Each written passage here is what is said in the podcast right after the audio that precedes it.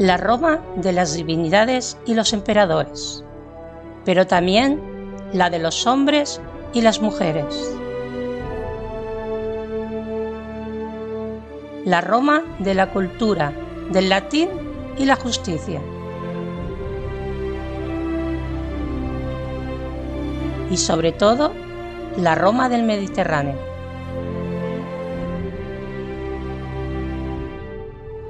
Bienvenidas, bienvenidos al Lignum en Roma.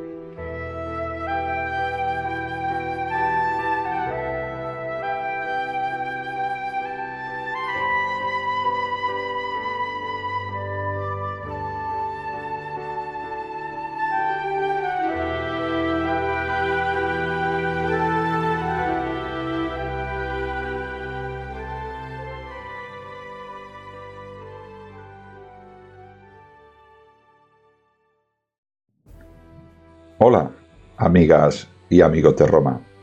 Este programa, el número 92 del Ignom en Roma, estará dedicado al ejército o cómo llegamos al ejército de Diocleciano. Para ello os pondré un audio que realicé en colaboración con el canal Belumartis Historia Militar de mi apreciado Francisco García Campa. Como ya sabéis, me gusta mucho colaborar con otros programas y en este caso pues es exactamente con este, con este canal, con este gran canal que se dedica a historia militar de todos los tiempos. Antes de eso, contestaré a dos preguntas que me han hecho en, en el primer caso una conocida mía personal y en otro caso un oidor, un oyente del Lignum en Roma. En el primer caso es mi amiga y compañera Monse. Me preguntaba de que ella había oído de que las mujeres en la época romana se casaban a los 12 años, que si eso era cierto y si había alguna fuente que lo decía, que lo afirmaba. Pues bien, según las fuentes jurídicas, como por ejemplo el Digesto de Justiniano, en la época romana, la puela, que era como se llamaba a la niña casadera, a la niña romana casadera, se consideraba wiripotens, casadera o capaz de varón, a los 12 años. Ese era el momento en el que desde el punto de vista físico y desde el punto de vista legal se consideraba que podía mantener relaciones sexuales con un hombre. Recordemos que en aquella época el papel fundamental de la mujer era la de la procreación. No se entendía el matrimonio sin este parámetro, sin el parámetro de la procreación.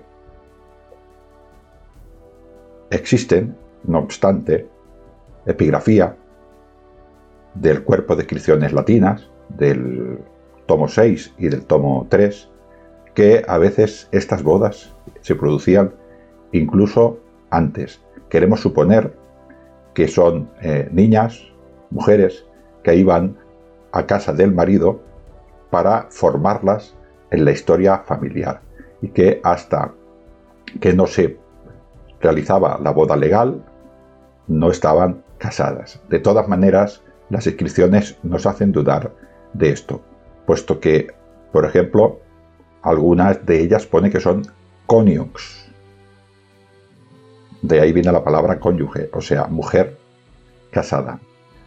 Hay un caso que es el caso de Ioina, que es originaria de fuera de Roma, pero que el epitafio es en Roma, que dice que murió cuando solo tenía 10 años de edad y dice que era la esposa de ese hombre.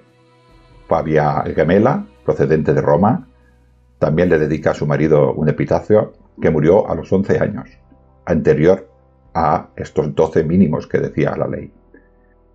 Y por último, también existe otro epitafio de Primitiva, también de Roma, muerta a los 10 años de edad. A estas tres mujeres, a Ioina, a Fabia Gemela y a Primitiva, en la lápida se las reconoce como coniux, se les reconoce como esposa ese hombre.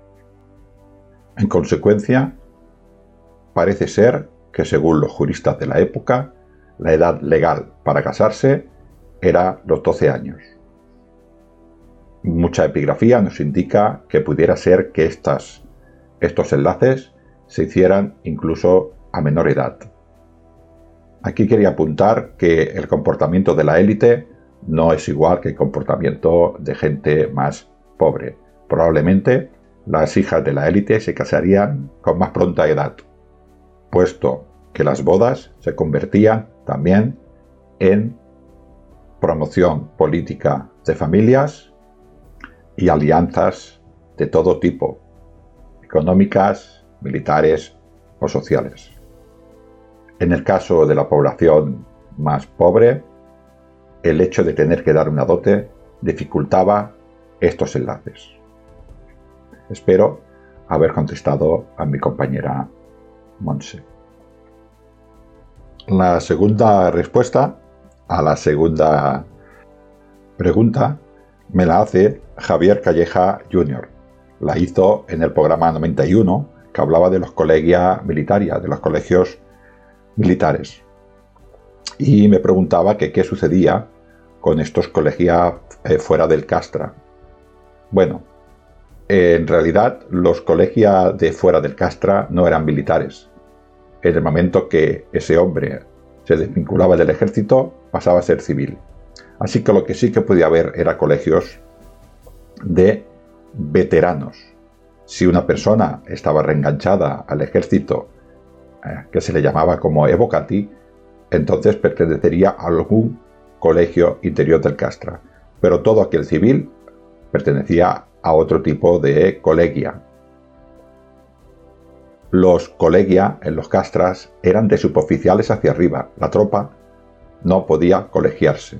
Con lo cual, si fuera en el mundo civil se organizaban colegias o gremios de estos hombres jubilados ya del ejército, serían siempre de tipo civil.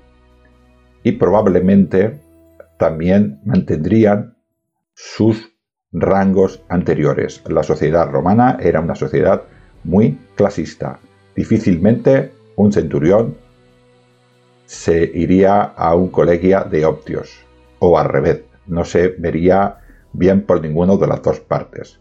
Porque si yo había llegado de centurión, era por algo. Y si tú eras optio, era por otra cosa. Tener en cuenta también la diferencia de nivel adquisitivo entre un centurión a un optio. Así que los colegia de fuera del Castra eran colegios civiles y que probablemente se organizarían también por el rango militar del interior del Castra. No habría en el exterior colegia de altos rangos, como por ejemplo los tribunos, puesto que estos eran gente de la élite que lo que buscaban en el ejército era promoción social, por lo cual una vez dejado el ejército volverían a sus localidades de origen. En los Canabae, esas localidades civiles que se generaban a partir de un castra militar, de un cuartel de una legión, darían los centuriones que hubieran optado por esto, o suboficiales. Estos serían la mayoría de los miembros de los colegios civiles que partían a través del ejército. Espero haber contestado la pregunta y ahora ya sin más os dejo con el programa. Vamos a hacer un viaje del ejército romano hasta llegar hasta Diocleciano.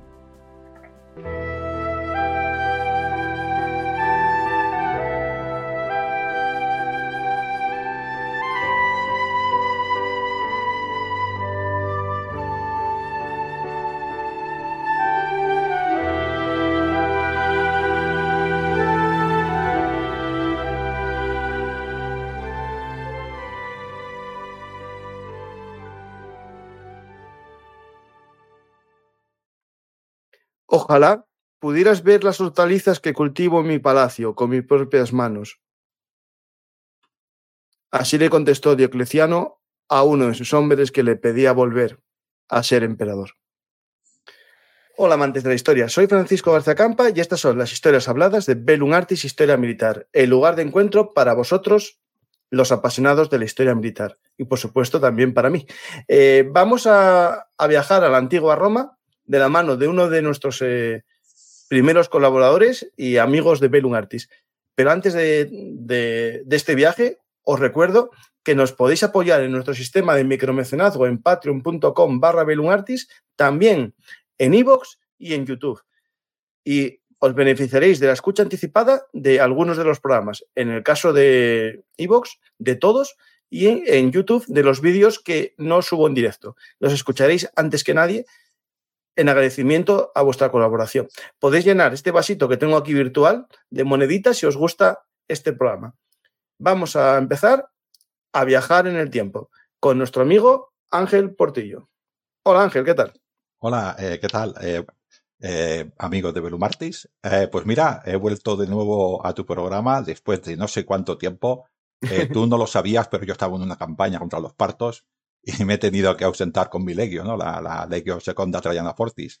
Ah, pues ahora lo entiendo todo ya. Eh, claro, esto sí. No, la verdad. No, no respondías a, a los, al correo imperial. Eh, sí, señor. La verdad es que es que hemos tenido mucho, mucho trabajo. Tanto, lo tuyo es una cosa escandalosa, ¿no? Pero yo tampoco paro, ¿no? Con lo cual ha sido bastante difícil encontrarnos de nuevo. Pero bueno, aquí estamos, hemos buscado el día, la hora para poder coincidir y bueno, y hablar en este caso, en mi caso, que me encanta Roma y en tu caso la historia militar, pues vamos a coincidir. Sí, sí. Vamos a coincidir hablando de algo que tenemos en común, que son las mulas de Mario en sus distintas versiones. eh, tú en la época eh, de Trajano y Adriano, en esa época es tu, tu serie de La vida de Aurelio y me falta leer el tercer libro, que tengo que leerlo, y los dos anteriores me encantaron. Tengo que animarme, no animarme, sacar tiempo de los, ya sabéis que no me da la vida. No. Ah, eh, yo cada vez eh, hago más programas porque la gente me pide eh, participar y yo también lío a la gente y ya aplazar eh, programas con cinco meses me parece muy, duro y por eso meto ya eh, más programas de los que me da la vida. Y eso me impide leer libros, que es lo que me, lo que me gusta, pero claro, entre hablar con Ángel, aprender con él, disfrutar con él de la historia y leer su libro, tengo una dicotomía. Y prefiero hablar estas dos harinas y después leer el libro que no hablar con él. Esto, eh, lo que tienes que hacer, Francisco, es no dormir tres horas, dormir solo dos. Ah, Así bueno, ya... sí, sí, sí. Ah, el, el, problema es que yo tengo un problema que tengo que dormir. Ah, vale, entonces nada. hay, hay, hay, el problema, eh, no sé de los que puede sobrevivir sin dormir. ya, buscará, ya buscarás tiempo, ya sabes que...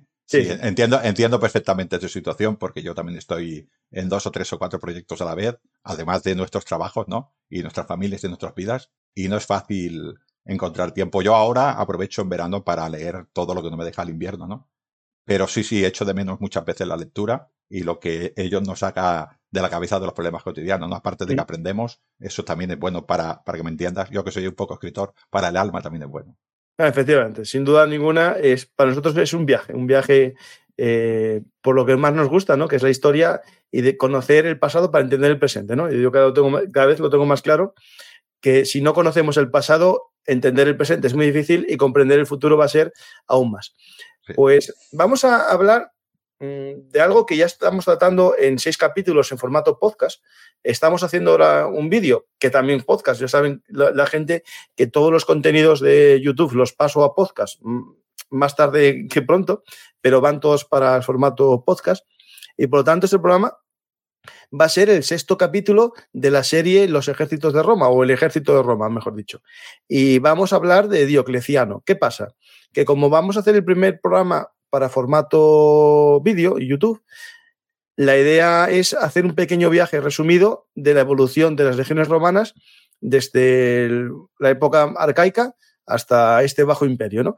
Y vamos a hacerlo de una manera rápida, por lo tanto, si alguien quiere profundizar más en cada uno de los periodos que busque el formato podcast. Voy a intentar subirlo en vídeo a YouTube, solo con sonido y unas imágenes quietas, para que la gente lo pueda también escuchar en formato YouTube. Pero no puedo garantizar ni dónde, ni cuándo, ni cómo, porque la vida no me da.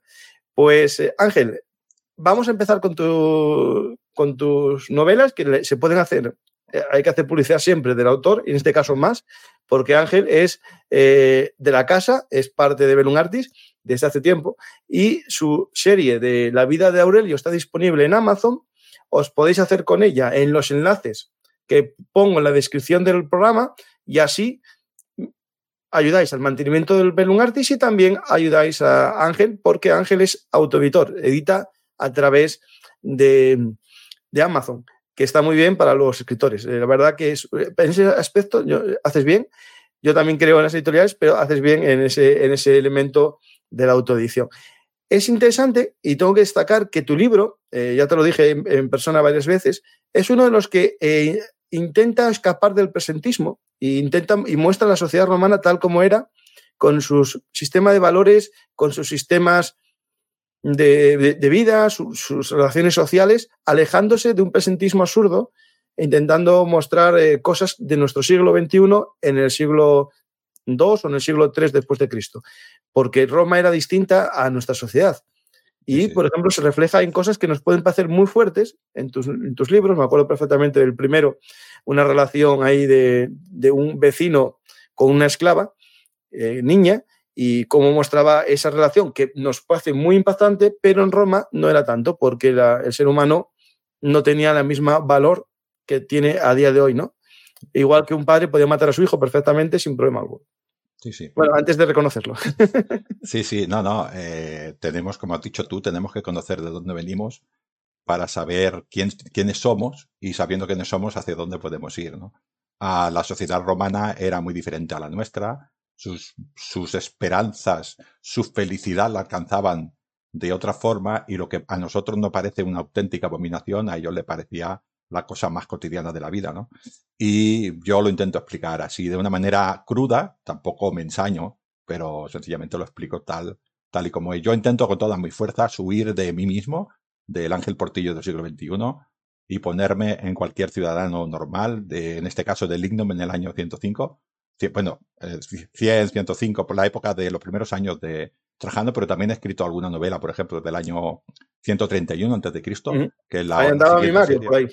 Sí, por eso Cunina, Diosa tutelar de la infancia del año del año 131, las guerras con Pérgamo, para que nos entendamos, y, y, la sociedad romana era otra también en la República, ¿no? Y bueno, ahora Juno, estoy escribiendo otro libro, y yo intento siempre eh, ponerme en aquella época todo lo que me es posible, porque ya sabes, Francisco, que yo soy yo y mis circunstancias en todo, en todo tiempo, pero, pero intento sacarme mi, mi, opinión y explicar las cosas crudas, la homosexualidad, la relación hombre-mujer, la relación amo-esclavo, la relación persona poderosa contra, contra hombre, e intentar explicar que la dignidad es una cosa muy moderna, pues evidentemente es como tiene que ser, según creo yo, pero en aquella época la vida no era así y el hombre que no era digno, pues no era digno y no era nadie.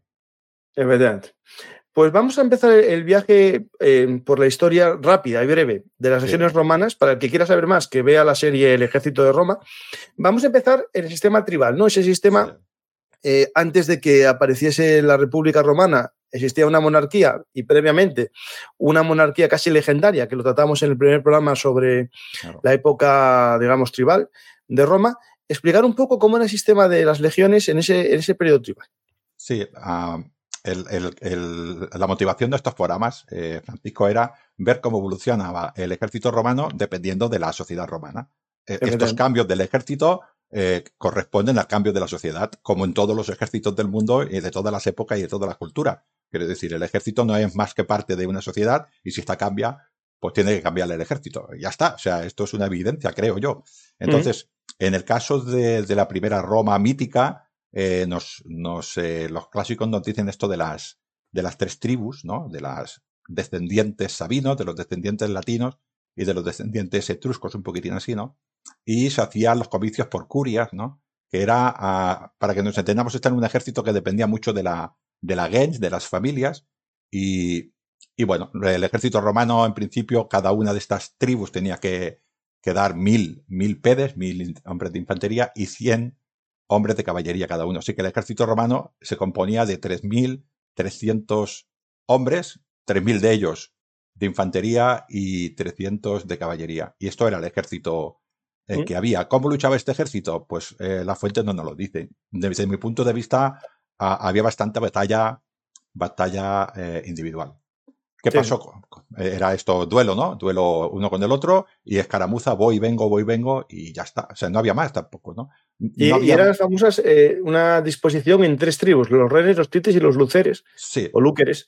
Y esas tres tribus son también de una tradición indoeuropea, por lo tanto, asentamos todo a un sistema que todavía tiene mucho en común, a lo mejor, con otros pueblos de Europa, porque no hay una gran diferenciación y tampoco en este periodo una gran influencia griega todavía. No, no. La influencia griega viene un poco después. Este, este, ejército ah, hecho por, por, patrones y clientes, para que nos entendamos, muy, muy, muy básico, que la gente no se me confunda, ¿no? Pero un poquitín como lo que sería la, la, época feudal. Cada, cada pater familia, cada, cada miembro de la gens, cada representante de una gens, aportaba al ejército clientes, soldados, y este era su, su, su manera de hacer todas estas ejércitos, ¿no? Cuando llegamos ya al siguiente, la siguiente evolución que nos encontramos, que a Roma no se sabe muy bien cuál es el origen, se incorporan los plebeyos. Y los plebeyos eran muchos. ¿De dónde vienen los plebeyos? Bueno, hay fuentes que dicen que son pueblos conquistados que se incorporaron a la población de Roma. Esto es una de las teorías, ¿no? La cosa es que eh, todo, todos esos hombres se tenían que incorporar de alguna manera al ejército y no todos eran clientes de una guerra, ¿no? Por lo cual, eh, Servio Tulio, que es un poquitín después, Roma ya, como has dicho, tiene la influencia de la Magna Grecia, que la tiene al lado, al sur. Pasado los samitas ya estaban los, los, los griegos, ¿no? Y los etruscos no dejaban también de ser un poquitín, un poquitín griegos, pues Servio Tulio hizo esa reforma de que iba por clases, ¿no? La primera clase incorporaba un número de hombres, la segunda clase otro, y estas clases eran, eran por capital, por, por dinero por sencillamente por renta, ¿no? Pues los que tenían unos ases pertenecían a una tribu y los otros pertenecían a otra, perdón, a una clase, a otra clase, a otra clase. Había. Digo, digo yo, Ángel, un poco las clases para que se más o menos con Servio Tulio. Pues vale. Vale, que lo estamos aquí. Eh, la primera clase eran los que ganaban más de 100.000 ases. No ganaban, perdón, que tenían una renta de más de 100.000 ases. Y se agrupaban en 80 centurias. La segunda clase, los que tenían más de 75.000 hasta 100.000. Y se unían en 20 centurias. La tercera clase, eran de 50.000 a 75.000 y tenían 20 centurias. La cuarta clase poseía más de 25.000 ases y eran también 20 centurias. Y la quinta clase, los que tenían más de 11.000 ases, agrupados en 30 centurias. Y además existían 18 centurias formadas por caballeros, es decir, que daban, eh, digamos, los equites, ¿no? que daban la caballería. Y teníamos, sí, sí. Lo, que ibas a decir ahora, había personas que no tenían estos mil ases. Eso, que no La obligación, que es una subclase, ¿no? que no tenían la obligación de servir al ejército. Eh, se cambió el voto, acuérdate que antes era, era en, la, en, la, monarquía era los comicios por curias, que era por centurias, pero has dicho que la primera clase tenía 80 centurias y estos equites, que eran gente también poderosa, tenía 18 y eran 98 centurias los poderosos mayoría absoluta en todas las decisiones. En todo. Y además votaban primero en las elecciones y eso implicaba que muchas veces los pobres no llegasen ni a votar. Ni a votar, muy bien. Esto eran cuando iban por centurias. Así iba el mundo, ¿no? Con lo cual, eh, pero bueno, ya eh, estamos viendo que eh, Servio Tulio intentó un poquitín a poner, poner el ejército un poquitín más arreglado. Evidentemente era de la élite y siempre pensaba en la élite, ¿no? Ah, este, este ejército sí que hay muchas fuentes, creo que contigo debatí, que incluso dudas si luchaban al estilo eh, falangita, ¿no? O sea, como una falange estándar, ¿no? Bueno, yo creo que habría un poco de todo. Habría clases que, que lo podrían permitir, pero una persona que tenía 11.000 ases de renta, este no se podía comprar un aspid ni un escudo de bronce y luchaba pues como un poquitín podía porque era un honor, ya lo sabes, a Francisco, era un honor servir a Roma y servías a Roma con lo que podías. El que se podía pagar un escudo de bronce, pues ese estaba bien protegido, ¿no? Y el que no se lo podía pagar, que era de madera, pues estaba menos protegido. Y estos eran la mayoría, que eran los que tenían la minoría cuando decidían. Siempre ha sido así. Eh, tampoco nos vayamos. De hecho, eh, el debate era también si luchaban en formación cerrada o no, y con la disparidad de escudos, a lo mejor luchaban un poco más separados de la visión que tenemos del opita griego. O la primera clase luchaba escudo con escudo y los de detrás no, pero sí que es verdad que casi todos los teóricos eh, hablan, actuales, hablan de que se lucha con mayor separación que, que la época, el falangista griego, ¿no?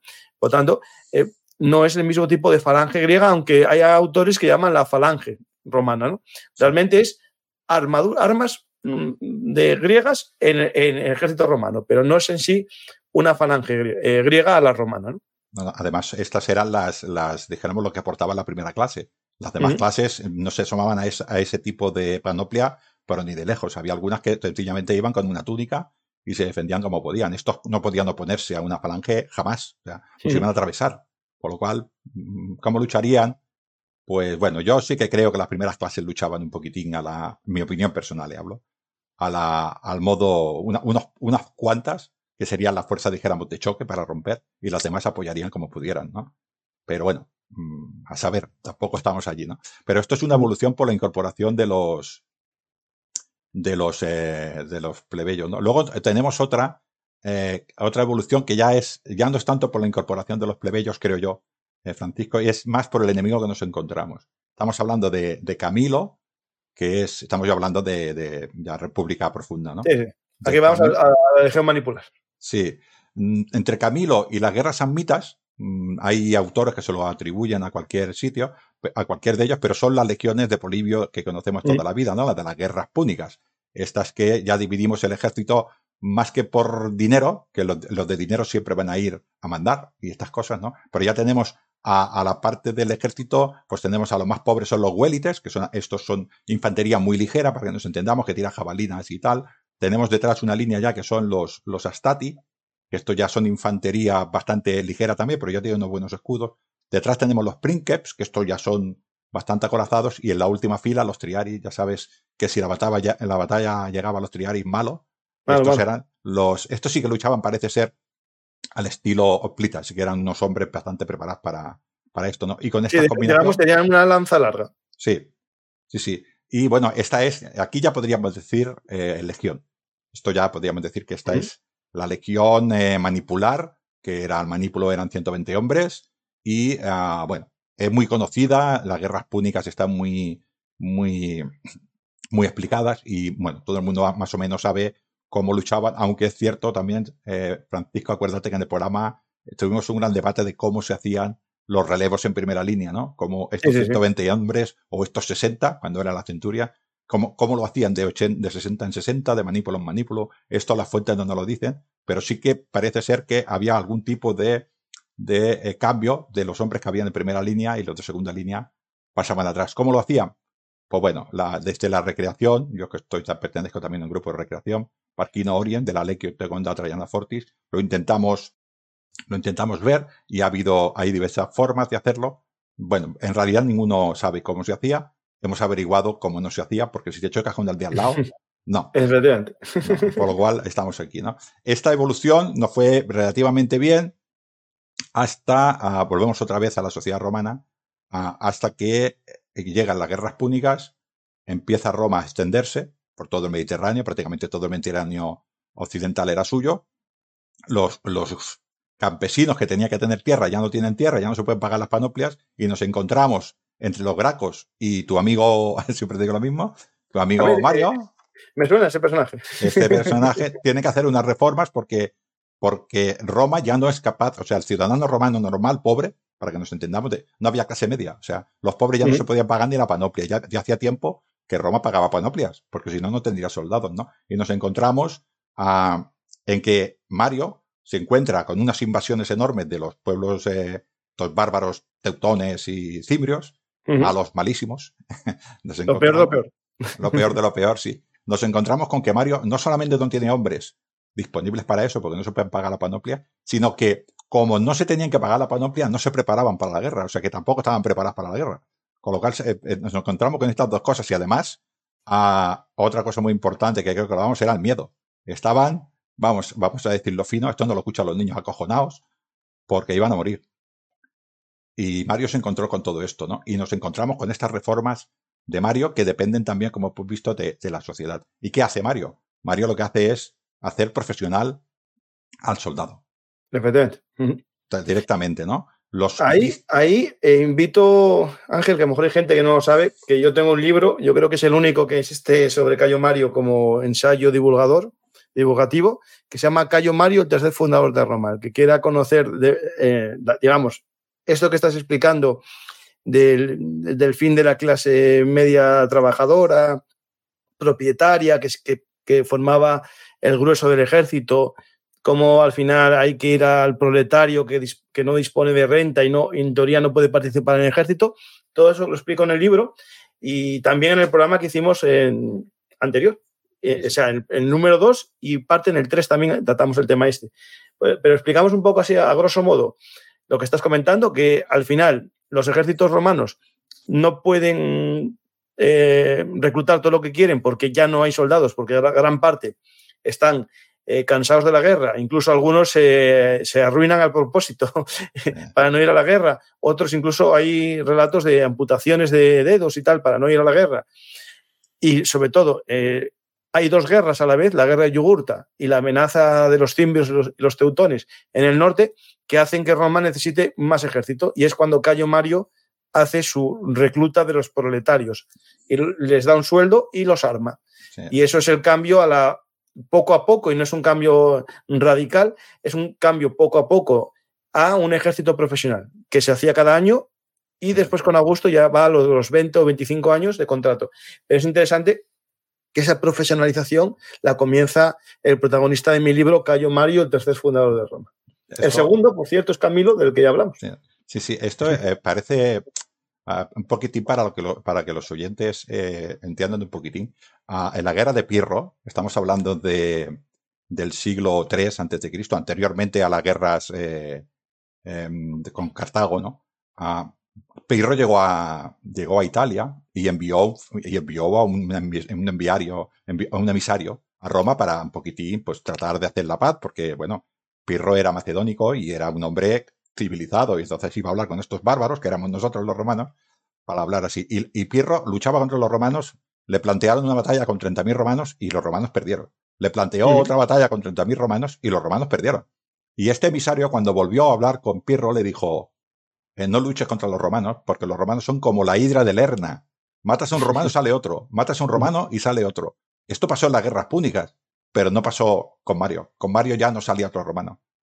Tenemos que ver esto. Esto es muy importante entender. La característica de la República Romana es que Roma siempre tuvo soldados para las levas. Muchísimo más que cualquier otro enemigo que se enfrentaba a él. Su, capacidad de generar descendencia y soldados es, eh, los demás pueblos ni lo entenderían. ¿Cómo pueden sacar tantos soldados? Es imposible sacar tanto, pues lo sacaba. Ahí ya no tenía soldado. Claro, Y, me imagino cuando enviabas un embajador de otro país, ¿no? De, otra tribu, ¿no? De, imagínate a alguien de las Galias o de Hispania que fuese a ver Roma, diría, cuidadín, no luchemos más, que ahí vive mucha gente. Hay tanta gente ahí como en, todo, en todas las tierras de, las Galias o toda Hispania, ¿no? Pues este, Mario eh, profesionalizó el ejército, les puso más o menos una panoplia muy similar a todos y podríamos decir que a partir de aquí sí que ya tenemos las legiones triunfadoras durante prácticamente 300 años que nadie, nadie, nadie les puso a hacer sombra. Empezó, como dices tú, Mario, las reformas, las reformas en Roma, igual que hemos dicho antes de Camilo y los sambitas, entre Camilo y los sambitas hay 30, 40 años, la primera sambita, Pues aquí nos pasa igual, entre Mario y Augusto, que fue el que acabó de afinar las reformas de Mario, pues pasa prácticamente un siglo. Entendemos, ¿no? Pues todo, todo el, el ejército profesional que nosotros conocemos lo acaba de, afinar, dijéramos, a gusto. Mario es su, es su diseñador, pero Mario también aprovecha cosas eh, anteriores, con lo cual eh, todo, todo está en, movimiento y hay personas como Mario y como Augusto que son capaces de decir, esto hay que ponerlo eh, fijo porque esto es bueno para Roma y a partir de ahí tiraremos adelante. ¿no? Estas legiones ah, cambiaron la panoplia, todos los soldados eran soldados, soldados pesados y aquí tenemos pues la lórica esta, la cota de Maya, ¿no? La lórica mata. Y cuando ya acabamos con Augusto, casi todas las legiones, a finales de Augusto ya estamos hablando, principios de Tiberio, prácticamente todas las legiones ya tenían la cota, la lórica inventata, esta, esta de segmentos, ¿no? Esto yo creo que es la época en la cual, bueno, luego los Flavios y los, los Antoninos, ¿no? Es cuando las legiones tienen más, más poder, ¿no? Pues bueno, nos encontramos con estas reformas y ahora nos vamos al, al, al Principado. Lo que has dicho tú de Mario. Mario, a los ejércitos los hacía, el, concepto de ejército de, Roma con Mario, eh, bueno, y con toda la República era los limes, o sea, el límite del imperio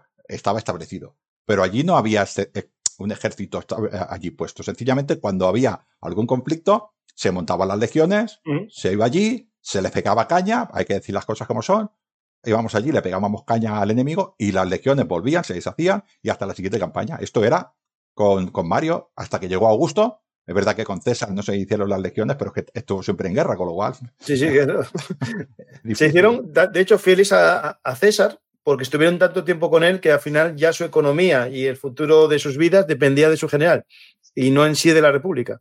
Y ahí fue el fin en parte, que lo hablamos en el programa de este del fin de la República, que es el 2. Y en el 3 es el que comenzamos con Augusto, ¿no? Y ahí vemos, vimos un poco cómo se convierte en estándar lo que había sido bueno, algo habitual en la época del fin de la República, él lo estandariza. Sí, sí, lo estandariza y además hay una, hay una política, un cambio de política de Roma que es a tener los ejércitos permanentes, que esto es Augusto, anteriormente eso no existía. Sí que había a veces ejércitos destacados en algunos sitios, pero no un ejército de capaz de, generar una campaña, que el ejército estará un poquitín para vigilar, para que nos entendamos, ¿no? más de policía que no de, que no de, defensa, ¿no? Ah, con lo cual, el Augusto hizo esta reforma y mandó a las legiones, para que nos entendamos, al Limes. Las mm. estableció allí en el Limes. Ah, estableció toda una serie de. Empezó con Augusto y acabaría. Vuelvo a repetir lo mismo, diremos una persona, pero todo esto va evolucionando. Todos los Julios, para que nos entendamos, poquito a poquito fueron estableciendo estas legiones en el Limes. En Germania, Claudio llegó hasta Britania, que dice que la conquistó. Ya sabes que hizo hasta el triunfo y todo y todavía estaba agrícola unos años después pegando caña, pero bueno, él dice que la conquistó. Teóricamente. Teóricamente, todo el limes, todo el limes del Rin, todo el limes del Danubio, Retia y Nórico, que también puso allí unas cuantas legiones, el, el frente parto en aquella época, duro también el frente parto, y la parte africana que fue relativamente más tranquila, pues allí fueron colocando todas las legiones, excepto dos, creo, dos o tres, una creo que era, bueno, la séptima Gémina, que estaba aquí en España, en la Castra Legio, el León, y la otra creo que era la Pratensis, que estaba en Judea, que los, judíos, los, judíos daban mucho problema. Todos los demás legiones, creo, igual no se me olvida la Augusta, pero es igual, casi todas las legiones estaban en el Limes. Esto es una política uh, de Roma, y teníamos ejércitos permanentes con legiones, y luego además otra cosa que hace también Augusto es que, acuérdate uh, también, Francisco, que hablamos de los soquis, de los, de los federados de Roma, ¿no? Ah, llegó un momento que estos federados de Roma también se hicieron ciudadanos romanos y Roma se quedó de golpe sin aliados a la sala, para que me entiendan. ¿no? Entonces se crearon de una manera regulada los auxiliares. Por entonces, lo que hacía Roma era, tenía los soquis, tenía los socios mismos italianos o de otras eh, partes de, del eh, protoimperio, porque todavía no podíamos llamar imperio, pero bueno, eran tierras conquistadas por Roma, o contrataba, contrataba sencillamente mercenarios o pueblos aliados. Todos estos se llaman luchar con las legiones. Augusto, César y Augusto empezaron ya a regular bastante bien lo de los auxiliares y los auxiliares estaban igual que regulados que las legiones. Así que las legiones del Alto Imperio, más o menos, podríamos, podríamos alargarlo prácticamente hasta Septimio Severo esta, esta época. Tenemos a unas legiones muy fuertes en el Limes que son capaces de controlar uh, bien el Limes, o sea, los pueblos que había fuera del Limes eran, eran, entendían que traspasar esa línea era prácticamente imposible. Y pueblos que atravesaran el Limes y, se introdujeran mucho en Roma, prácticamente no hubo, porque las legiones eran tan potentes que eran capaces incluso de romper, eh, de, dar miedo a estas legiones, ¿no? Al revés. Eran, los casus bellos eran al revés. Los pueblos romanos, los ejércitos romanos atacaban a los pueblos enemigos cuando lo veían fuertes, directamente. O sea que las legiones en esta época, en el Alto Imperio, eran bastante, bastante potentes. Y ahora nos vemos que todo el ejército romano lo tenemos en el Limes. ¿Y a qué pasa con los itálicos, eh, Francisco? Que ya pasa esto de este, de este Mario. A mí ya estamos ya casi ya que son todos ya romanos. Sí, en, itálico son todos romanos y dicen al ejército que vaya los del Limes. Aquí se vive muy bien. que yo, que yo ya fui, fue mi tatarabuelo como auxiliar y yo ya soy romano. A mí que vengan otros ahora. Con esta situación se encuentran ya a, prácticamente Marco Aurelio. Estamos hablando de, de los Auleo, Upio Auleo, ¿no? Quiero decir que, o Antonino, que le llama la gente, ¿no? Nos encontramos que esta, esta centralidad de Roma, que Roma era, mm, ejercía el poder y el ejército era de Roma y servía a la República, luego servía a Roma, ahora ya nos encontramos un ejército que está en el Limes y vivía, no solamente que está en el Limes, sino que vivía del Limes. Los únicos que no eran del Limes eran los mandos, pero los soldados eran todos del Limes. Eso parece una tontería, pero es muy importante para lo que pasa después de, de Septimio Severo o durante Septimio Severo. Podríamos decir que entre Septimio Severo, los Septimios, hasta bueno, todo lo que le podemos llamar la anarquía militar, que podríamos dividirla en dos, la anarquía militar también, ¿no? Lo que es el desastre puro y absoluto, y los ilirios, que lo he intentado un poquitín arreglar, porque vaya, vaya desastre lo de, lo de la anarquía militar, ¿no? Aquí nos encontramos con que viene una crisis muy importante en Roma, podríamos decir la que viene prácticamente de ese final de Marco Aurelio, con la peste eh, antonina, y, y, Roma se, bueno, mmm, cae en una crisis enorme, y ¿qué es lo que pasa? Los pueblos de fuera se hacen más poderosos, se hacen más fuertes, impresionan más a la frontera. Y se produce la desafección de las, eh, de las fronteras del Limes con la metrópoli. Yo me imagino, voy a hacer una imagen, uh, que estamos a los pueblos de la Galia esperando con miedo que le va a venir un ataque, por ejemplo, de los francos, de una tribu gala, ay, perdón, germánica, que se llamaban los francos, y en Roma estaban haciendo los, los ludus, 10 días de celebración en el circo. Uh -huh. Y esto, claro, la desafección es enorme. Dice, el emperador lo tenemos allí jugando, ¿no? Y a nosotros nos atacan, nos atacan los galos. ¿Qué pasó? Pues que todos, en casi todas las fronteras, que esto es la anarquía militar, no es más que esto, ¿no? Es que desde las fronteras veían que Roma no les hacía caso y empezaron todo este tipo de usurpadores. Usurpadores, las legiones de muchos sitios, de, de Germania, de Panonia, de, la Partia, empezaron a poner su general y esto volvió otra vez a, a romper este tipo de ejército. Esto es en la energía, solo le faltó a, a Roma que acabaron con el pueblo parto y apareció, aparecieron los sasánidas. Esto ya es un enemigo. Los sasánidas no son los partos. Eh, Francisco, ya te lo digo yo. No, no, no. Acá además desaparecieron los pueblos más conocidos, por ejemplo, en el Danubio, como era el, bueno, no desaparecieron, sino que junto con los ármatas del Danubio, que eran poderosos, y junto, por ejemplo, con los marcomanos del Danubio, aparecieron los godos. Esto ya no suenan, ¿eh? Sí, sí, a mí ya me empieza a sonar todo Sí, a, ¿no? a, lo, a, lo, peor de Roma, al final. A, a, lo peor de Roma. Y además nos encontramos también en la parte, por ejemplo, de Germania, que desaparecen los, los pueblos, por ejemplo, de Arminio, ¿no? Los jeruscos, y nos empiezan a aparecer ya francos, y nos aparecen a aparecer anglos, y aparecen vándalos, aparecen ya estos pueblos un poquitín ya de este siglo, ¿no? Y apresionaban mucho las fronteras. Y todos estos pueblos que había en las fronteras se sentían totalmente abandonados por Roma. Y al final, ¿qué pasó? La desafección. A este siglo fue un desastre. Decir, por ejemplo, que a mitad de este, de este siglo Roma se dividió, no sé si las personas lo saben, ya lo hablamos también, se dividió en tres imperios, en tres imperios, el imperio gálico y el imperio de Palmira. En el gálico estuvo, uh -huh. estuvo póstumo y el último era tétrico, vaya nombre también para este hombre. Y, y en a el imperio, tétrico todo. Sí, sí. Y en el imperio del otro lado ah, estaba Odenato de Palmira y su mujer Zenobia, que fue la última de este reino. ¿no? Bueno, es, esta división para que entendamos un poquitín. Esta división demostró a Roma una cosa que creo que es importante para lo que vamos a explicar ahora, ¿no? Que es que Roma no podía estar mandada desde Roma. ¿Entendemos? Mm. Roma estaba demasiado cerca, demasiado lejos, perdón, del Limes. Y todo el peso político de Roma ya estaba en el Limes. Sí, sí, el, poder, el, poder, militar estaba en el Limes. Todo. Estaba en el Limes, sí, sí. Y hubo algunas reformas de algunas personas, por ejemplo, Decio, que es eh, ya hizo unas pequeñas reformas. Yo voy a decir dos, por ejemplo, hizo más, ¿no? Bueno, reformas se hicieron todos para intentar solucionar el problema, pero Decio, yo creo que la más importante que hizo fue primero intentar ya separar el poder civil del militar, que esto a nosotros nos parece una cosa muy normal, pero en Roma no era así. Uh -huh.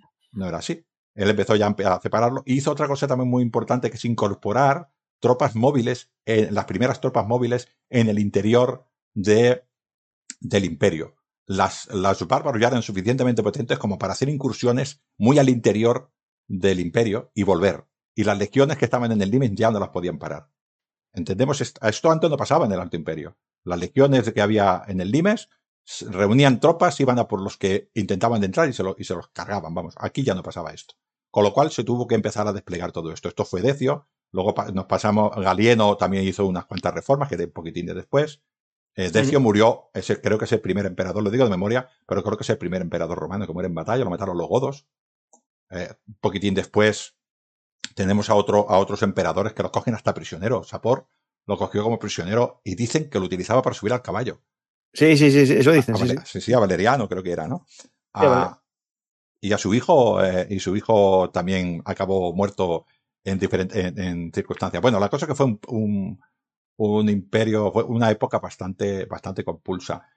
A estas reformas que hizo Decio dio origen a todos estos emperadores que son los emperadores ilirios, ¿no? a, el más, para mí, el más potente anteriormente a Diocleciano es Aureliano. Aureliano es, un, yo creo que es un emperador que está muy infravalorado. Ese restituto Orbis fue el que unió otra vez eh, Roma en un solo imperio, esta división que hemos dicho la unión. Pero es una cosa ah, que, que ya es un síntoma muy importante de lo que hacemos. Se dice que las primeras, se dice, no se sabe si es cierto, pero se dice que las primeras murallas de Roma son de Servio Tulio. Estamos hablando de prácticamente el siglo VI antes de Cristo. Aureliano hizo murallas. Sí, sí, pero muchas más grandes y más altas. Muchas más grandes y más altas, pero las hizo. Porque había mayor amenaza, claro, ahí está el tema. Ahí está el tema. O sea, los, los ah, ejércitos bárbaros, para los romanos, yo voy a decir bárbaro, tal como lo hacían los romanos, los ejércitos bárbaros eh, tenían la capacidad de entrar prácticamente hasta los Alpes. Y a veces más. Y hasta Atenas. Atenas, Atenas la, saquearon. Estamos hablando de Atenas. ¿Tú sabes lo que está Atenas? O sea, eh, en España hubo, hubo incursiones que llegaron prácticamente hasta, hasta Toledo. O sea, es algo. Pero estoy hablando de gente que subió del norte, ¿eh? que entraba por Germania y bajaba hasta abajo. Ah, esto, evidentemente, tuvo que cambiar la táctica. Y este, aquí es donde nos encontramos, una vez que los ilirios, que eran militares de, de profesión, buenos eh, gestores, ah, los ilirios era una zona que sería ahora parte de la actual Serbia, ¿no? Ahí salieron todos estos emperadores. Pero Serbia, antigua Yugoslavia, Serbia, Montenegro, Croacia, esta zona. Sí, ahí es donde estaba nuestro protagonista Domiciano posteriormente, años, unos años que viene, eh, plantando sus hortalizas ahí. Sí, sí. Ah, pues entonces, ah, ¿qué, se encuentra este hombre? ¿Qué se encuentra el, el, señor este de Diocleciano? Pues se encuentra, pues eso lo que hemos dicho, un imperio totalmente inestable, un imperio totalmente. Ah, pensamos, por ejemplo, que en la zona, en la zona de la Galia, que había perdido, había tenido autonomía, y esta autonomía de la zona de la, de la Galia y de parte de Hispania y de Britania les había hecho una cosa, ver una cosa a los, a los galos, y es que ese pequeño territorio se gestionaba mejor y se defendía mejor de las incursiones bárbaras. Cuando esto volvió otra vez a Aureliano, volvió a pasar otra vez lo mismo. Otra vez hubo, hubo presión. En Palmira, estamos hablando del gran Sapor. Sapor era el enemigo más importante que tenía Roma. Pues, eh, pues eh, Odenato de Palmira le dio caña a Sapor. Roma no fue capaz. Y Odenato sí. Y esa zona se estabilizó más con, la, con, con el gobierno de Odenato de Palmira. Zenobia es otra cosa, que atacó territorio romano y tal, pero en la administración y en la defensa era muchísimo más importante. Y nos encontramos eh, que llega aquí Diocleciano, después de, ya sabemos cómo llegó Diocleciano, ¿no? Era parte de la anarquía militar, pues llegó matando a... Ahí podemos hablar un poco de, Diocleciano, ¿no? Es decir, su, origen como militar ilirio, ¿no? Y cómo hace una carrera en la lucha contra las baugadas, las luchas contra los rebeldes, ¿no? Sí, sí, eh, eh, las baugadas eran zonas, territorios de, dentro del Imperio Romano que no estaban realmente sobre, sobre el, poder de Roma. Estaban bajo, ¿cómo podríamos decir? Señores de la guerra, directamente. O, sea. o incluso, bueno, una, digamos, también a lo mejor campesinos eh, auto independizados porque no sabía que nadie les protegía, entonces se protegían a sí mismos, ¿no? Sí, sí, sí, sí. Pero desde el punto de vista de Roma eran, eran de esto. sí. Sí, también, eran, también había usurpadores. había, tenemos ahí también un montón de usurpadores. Eh, creo, creo recordar que en Britania hubo un, usurpador que se llama, ¿cómo se llama? Caraisio o algo así. Que otro usurpador lo mató. ¿Entendemos?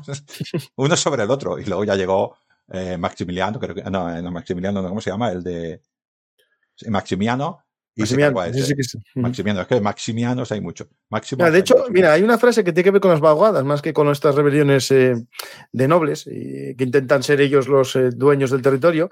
Mira esto que dice Salviano de Marsella eh, sobre las vaguadas, ¿no?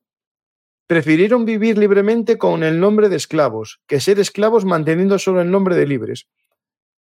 Claro. Es decir, se fueron al monte a vivir, a mal, pero libres quizás si quieren nos adelantamos un poquitín, pero una de las cosas que hizo, uh, que hizo Diocleciano, en este, estamos hablando del campo, es decir, vosotros sois ciudadanos libres, estáis en el campo, pero no podéis abandonar vuestras tierras. Eso es el colonato, ¿no? ¿Eh? El colonato. Sí, no me acuerdo cómo se llama. Sí, sí, sí, se llama colonato eso. Colonato. Sí, Fue, sí, sí, muy bien. El, el, el, campesino quedaba atado a la tierra de su latifundista que antes no tenía ese problema. El, hombre, el esclavo no podía hacerlo, pero el hombre libre podía decir, no me interesan estas condiciones de trabajo, me voy a la ciudad. Ya está, ¿no? O me voy a otro sitio. es el origen de la Edad Media y la servidumbre de la Edad Media. Muy bien. Entonces, claro, había alguno lo que dices tú, lo acabas de leer. Hombre, ¿cómo voy a ser libre si soy más, siendo libre soy más esclavo que siendo esclavo de... Es que es, es, es muy importante todas las reformas que tuvo que hacer. Ahora, buscaba solucionar el, el, el fenómeno, el fenómeno este de las vaguadas, no se solucionó. Siguió. Sí. ¿Me entiendes? Hay, hay vaguadas que duraron muchísimo tiempo, con, un cierto autocontrol. Creo que aquí en España hubo unas cuantas también, o sea que... Sí, sí, en el norte, la zona de los Pirineos, por ahí hubo mucho, en esa- incluso en los dos lados de los Pirineos. eh, sí, sí. Pues, cuando llegó, llegó Diocleciano, que bueno, Caro, eh, bueno, Carino, ya podremos hablar, ¿no? Y Numeriano, sus hijos. Bueno, al final él, él se impuso. Me gusta mucho cómo se impuso en la última batalla contra Carino, que fue, se fueron a, a enfrentar y fue traicionado por sus propios hombres. O sea que Diocleciano era una bestia política eh, comparable prácticamente a Augusto. Y lo digo así de bestia porque es que es así, ¿no?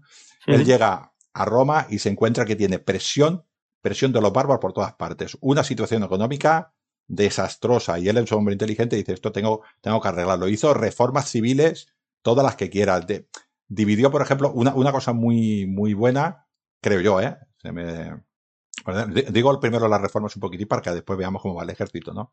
A Hispania siempre había tenido, con Augusto ya la dividió en tres provincias, ¿no? La Lusitania, la Bética y la Tarragonensis, ¿no? Pues él la dividió en cinco.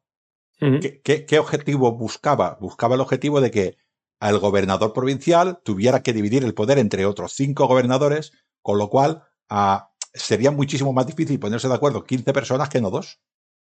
Sí, es evidente. No, es evidente. También es verdad que para defenderse a lo mejor mutuamente también es más difícil porque no se apoyarían Sí, entre ellos pero- tan fácilmente. Pero el ejército no iba por esa manera. El ejército iba por otro lado. Por eso separó el, Vale, el poder. Entonces, claro, separó el poder civil del poder militar. Esto es una, esto es una cosa que, bueno, es importante. A nosotros en España, ah, lo digo un poco de memoria, pero la- las provincias no coinciden con las regiones militares, Sí, sí, en español. ¿eh? ni con las regiones marítimas. Es, va, va por otro lado. El poder civil y el poder militar no coinciden. En España, en aquella época tampoco coincidían. En aquella época, anteriormente sí, ¿eh? El gobernador de Germania era el responsable de todas las legiones de Germania. En la época esta ya no. Lo dividió, lo dividió. O sea que dividió, creo recordar, lo digo de memoria, en 117 eh, provincias. Y a su vez, estas provincias son los conventus. Muy bien. ¿Ves? Todo esto, esta división buscaba esta separación del poder civil. Ya desde Decio, a Decio y Galieno, ya empezaron a decir los senadores, los que antes eran de la clase senatorial, los apartó del ejército. Esto mm, no fue realmente bueno para Roma porque estas personas lo que hicieron fueron unas villas, unas enormes villas, unas enormes eh, extensiones de territorio totalmente autárticas, o sea, que vivían en ellas mismas y se regulaban en ellas mismas y no dependían de Roma. Roma le daban los impuestos y ya está. Y con su propio ejército, los frumentari Y con su propio ejército. Sí, sí, sí, sí. los- y los brucelari, sobre todo, los brucelari. Sí, sí, no, pero que quiero decir que, que estamos viendo que ya no tenemos esta Roma tan potente, ¿no? Y Diocleciano intenta un poquitín eh, ponerla. Hemos dicho que tenían enemigos ah, alemanes, sajones, francos. Los francos ah, y los godos, aunque nos parezca que no, los francos atacaban el estrecho de Gibraltar. Los francos ya tenían suficiente tecnología para atacar el estrecho de Gibraltar. Y los godos atacaban las islas griegas a través del Mar Negro. Eh, O sea, cuidado que ya, nos atacan por el mar, por tierra Sí, sí, sí. y aire porque no había. Si no, también nos hubieran atacado. Esto se encuentra eh, Diocleciano, ¿no? Y bueno, todas estas reformas eh, civiles intentan dividir a casi, a ver si estás de acuerdo conmigo, casi podríamos decir que a partir de este hombre, el imperio romano realmente es un Estado. Hasta entonces esto no existía. Este hace una burocracia que podríamos compararla muy bien a, a la actual, ¿no? O sea, él hace el Sí, es un Estado romano. Anteriormente no existía esto. Claro, en la época de Augusto, por ejemplo, el tesoro era el tesoro del propio emperador. Era todo, pertenecía a él, no pertenecía al Estado. Y sí me suena que hay un momento en el que se crea la diferencia entre la hacienda y el tesoro. Uno es la pertenencia del emperador y otro es lo de, digamos, el- los bienes del tesoro público, ¿no? Y no me acuerdo en qué momento fue, ¿eh? a lo mejor fue aquí, pero sí, pudo ser en esta época, siglo III, sí, puede ser, sí, sí. Sí, se, se hizo una, no sé si es exactamente lo que tú estás hablando, pero sí que se hizo una, un sistema de, de gestión del ejército que iba aparte de la gestión de, de resto de las, de las atribuciones que tenía Sí. el imperio, ¿no? Y la Sí, nona, hecho, se creó un impuesto específico para pagar el ejército, que era para la comida del ejército, me suena. Que fue en esta época, no, sé si es de Cristiano, ¿eh? la verdad que ahora mismo me pilla. No, no, no, este, este, este, hizo una, una reforma muy importante. Lo que hemos dicho de estos latifundios, cuando, una, cuando las legiones se establecían, bueno, ya estaban establecidas en esa zona, le decía a los nobles, a los, a los latifundistas de aquella época, le decía, mira, tienes que darle al ejército tanto cada año y te voy a decir lo que le tienes que dar durante los próximos cinco años. Y con eso se aseguraba que el ejército recibía a su eh, parte de alimento. La inflación era muy importante, con lo cual lo que él hacía es decir, no, no, no, no lo quiero en dinero, lo quiero en especies. se lo vas a dar en trigo. Aparte de que al ejército también le dieron sus plados y el ejército, eh, los, los limitanei, por ejemplo, eran soldados campesinos también. O sea, también se cultivaban parte de su, de su alimento, para que nos entendamos, ¿no? Estas reformas las hace toda, las hace toda eh, Diocleciano.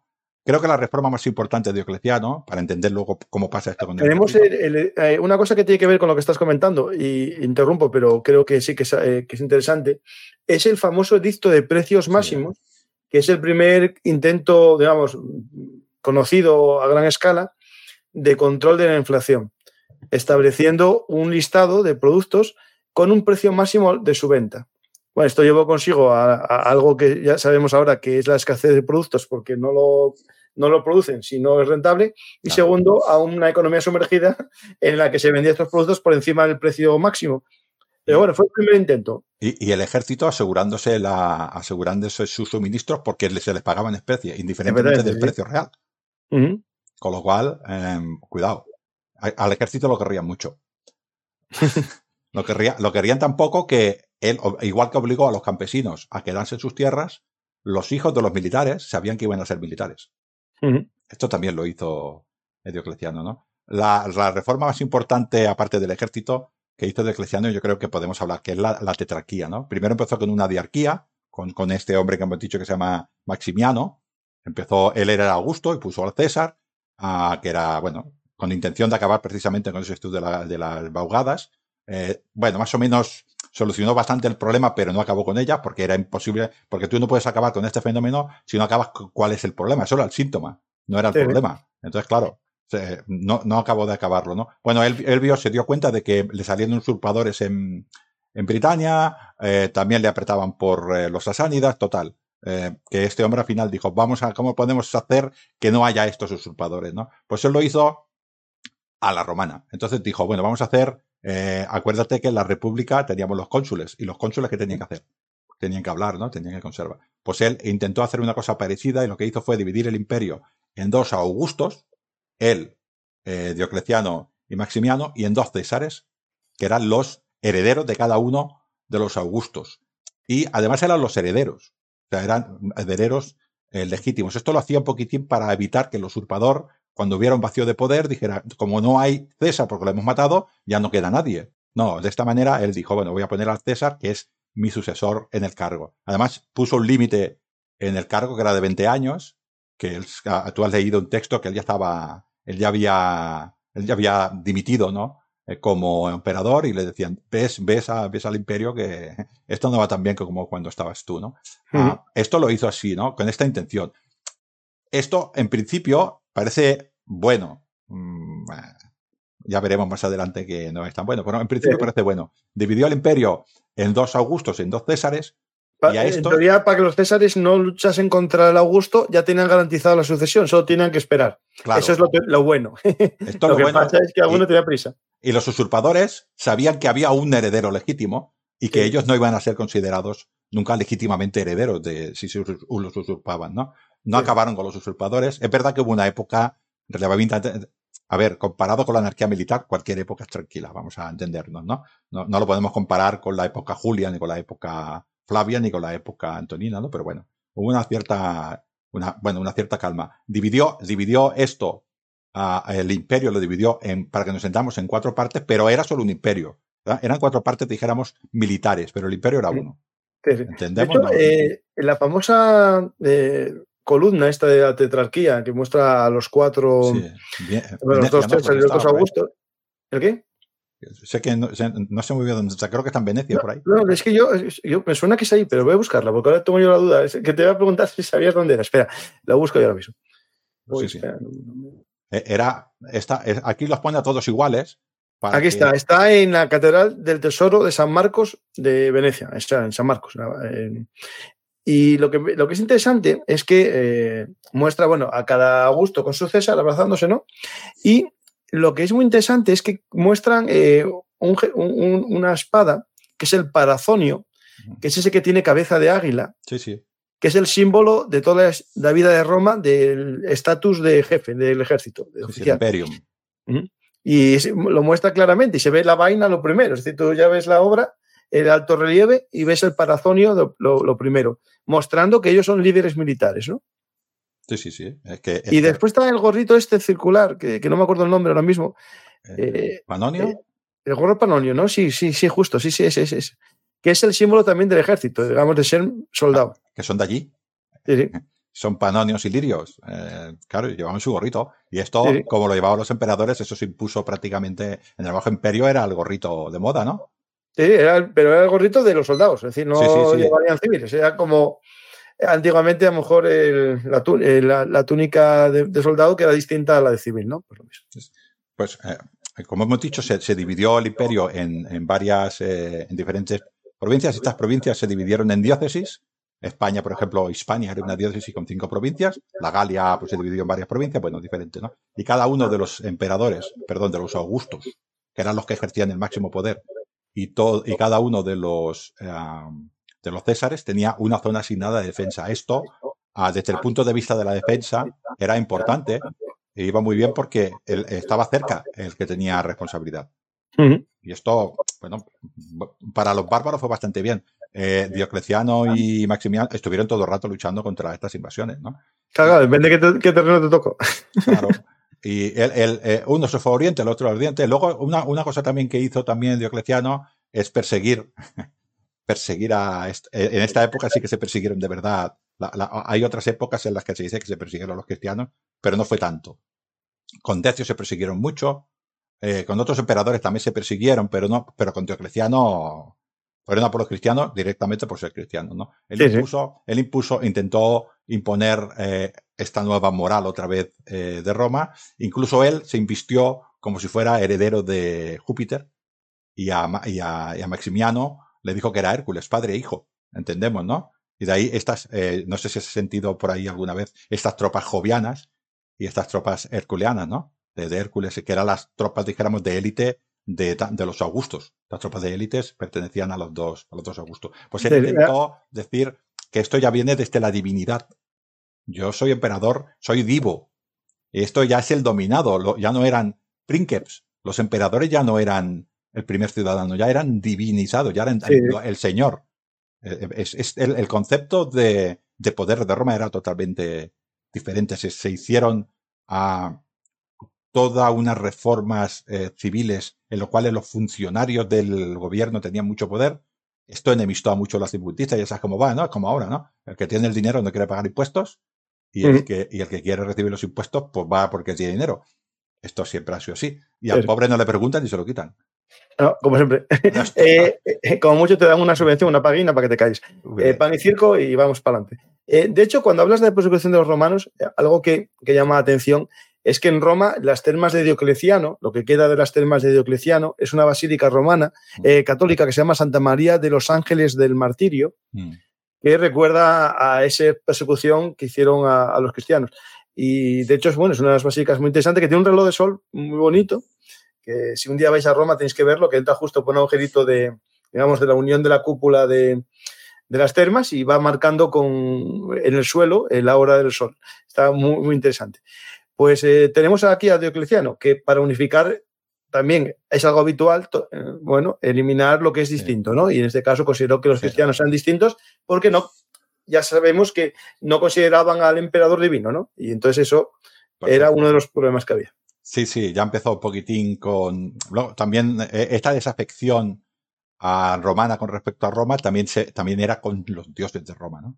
Y cualquier, hablo desde el punto de vista de romano de aquella época, ¿no? Cualquier romano que, que veía el esplendor anterior de Roma, él decía, Roma tenía su esplendor porque los dioses de Roma de toda la vida eran los que los apoyaban. Los dioses actuales lo que hacen es ofender a los dioses de toda la vida de Roma Y claro, esto era un, es un conflicto entre dioses también, ¿no? Esta, este final de, este cambio al Bajo Imperio también es un conflicto entre dioses, ¿no? Y están estas, salva, estas religiones de, de, salvación, como Mitra, hay varias, de Figia, hay varias, varias. Eh, sí, pues Cibeles también, sí. Sí, eh, Cibeles, todas, estas que de salvación individual, para que nos entendamos, eh, fueron un poquitín ganando a esta. Bueno, al final eh, tardó bastante todavía en imponerse el cristianismo, pero prácticamente 100 años, con Teodosio creo que es, que mm. se la pone... Pero bueno, con Constantino ya empezó a ser...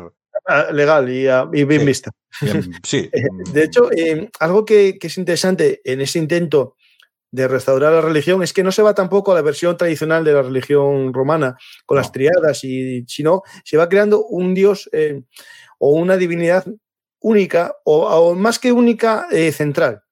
Y por ejemplo, pues, el, culto al sol, el culto al sol, invictus. sí, sí. Claro, que viene posterior, es posterior, pero es interesante que tiene que ver con el intento de unificar lo que ya está roto. Es decir, si el imperio está roto en dos o el imperio en cuatro, vamos a, unificarlo mediante el culto a, un emperador eh, que es el reflejo de un dios único, ¿no? Sí, ahora no me sale, no me acuerdo del nombre del dios de los sasánidas. Eh. Eh, espera, espera, espera, espera. Bueno, el, Azura. Azura Manza o. Azura Mazda, Azura Mazda. Es igual, no me acuerdo, pero bueno, creo que. que eh, Azura Mazda, justo sí. Entre, entre el Imperio Romano y el, y el Imperio Sasánida se influenciaban mutuamente, ¿no? Y yo creo que los emperadores vieron que, que, que Sasán, que el imperio, su hijo Sapor, y, luego, luego vino Narsés, creo que su hijo, ¿no? ellos fueron capaces de construir un imperio a través de la religión, ¿no? Y de un dios único. Y yo creo que a estos también intentaron lo mismo. Tenemos que tener en cuenta que estos dioses que hemos hablado, por ejemplo, Sor Invictos, mm, Aureliano ya lo llevó a Roma de una manera buena, ¿no? Leogábalo lo llevó de una manera peor y acabó mal. Pero bueno, quiero decir que Aureliano ya, ya era del Sol Invictus y Roma celebraba perfectamente Sol Invictus sin ningún problema. Pero era un dios más, como dices tú. Era un dios más. Aquí tenemos a Ura Mazda ahí con sus alas, sí. Claro.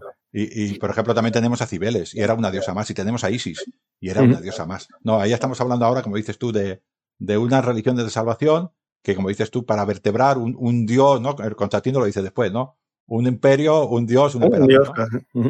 este, este concepto era un poquitín para unificar, unificar el imperio. Y muy curioso porque luego dividió el imperio en cuatro. Sí que es cierto que en la época de, en la época de Diocleciano, esta división es ah, ficticia, no es real. O sea, ellos se ponen a, diferentes partes del imperio, pero el imperio era solo uno. Y las, decisiones, y las decisiones más importantes las tomaba eh, Diocleciano. Él era a gusto, pero realmente el que mandaba era él. Pero bueno, había, había estos, estos cuatro cogobernantes y fueron capaces de, de estabilizar bastante el ejército. Ahora, ¿qué afecta esto al ejército? Estamos hablando que tenemos cuatro mandos, ¿no? Y estamos hablando que tenemos diferentes eh, enemigos. Y ya Roma no tiene estos ejércitos en el Limes que son capaces de solucionar el problema.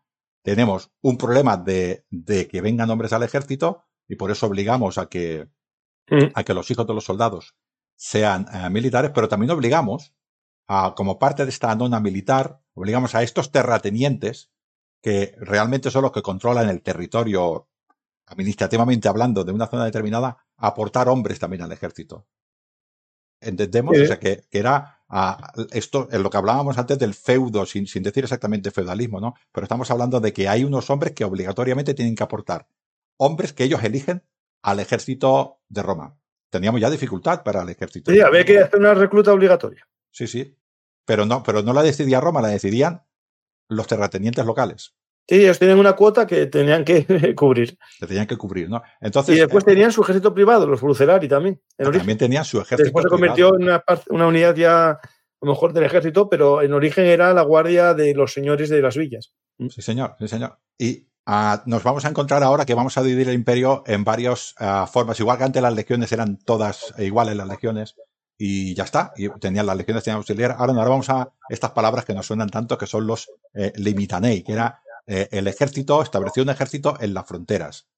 Un ejército eh, disminuyó el número de, las, de los legionarios, primero porque había menos soldados y segundo porque ahora cuántos, cuántos mandos tenemos en cada parte. Dos, ¿no? Pues hay que dividir. no hay más. Si teníamos... Uh, voy a hacer una, un ejemplo. Si tenemos 100.000 hombres y le damos a cada uno 50.000, ¿no? Porque tenemos dos, dos Augustos y dos Césares.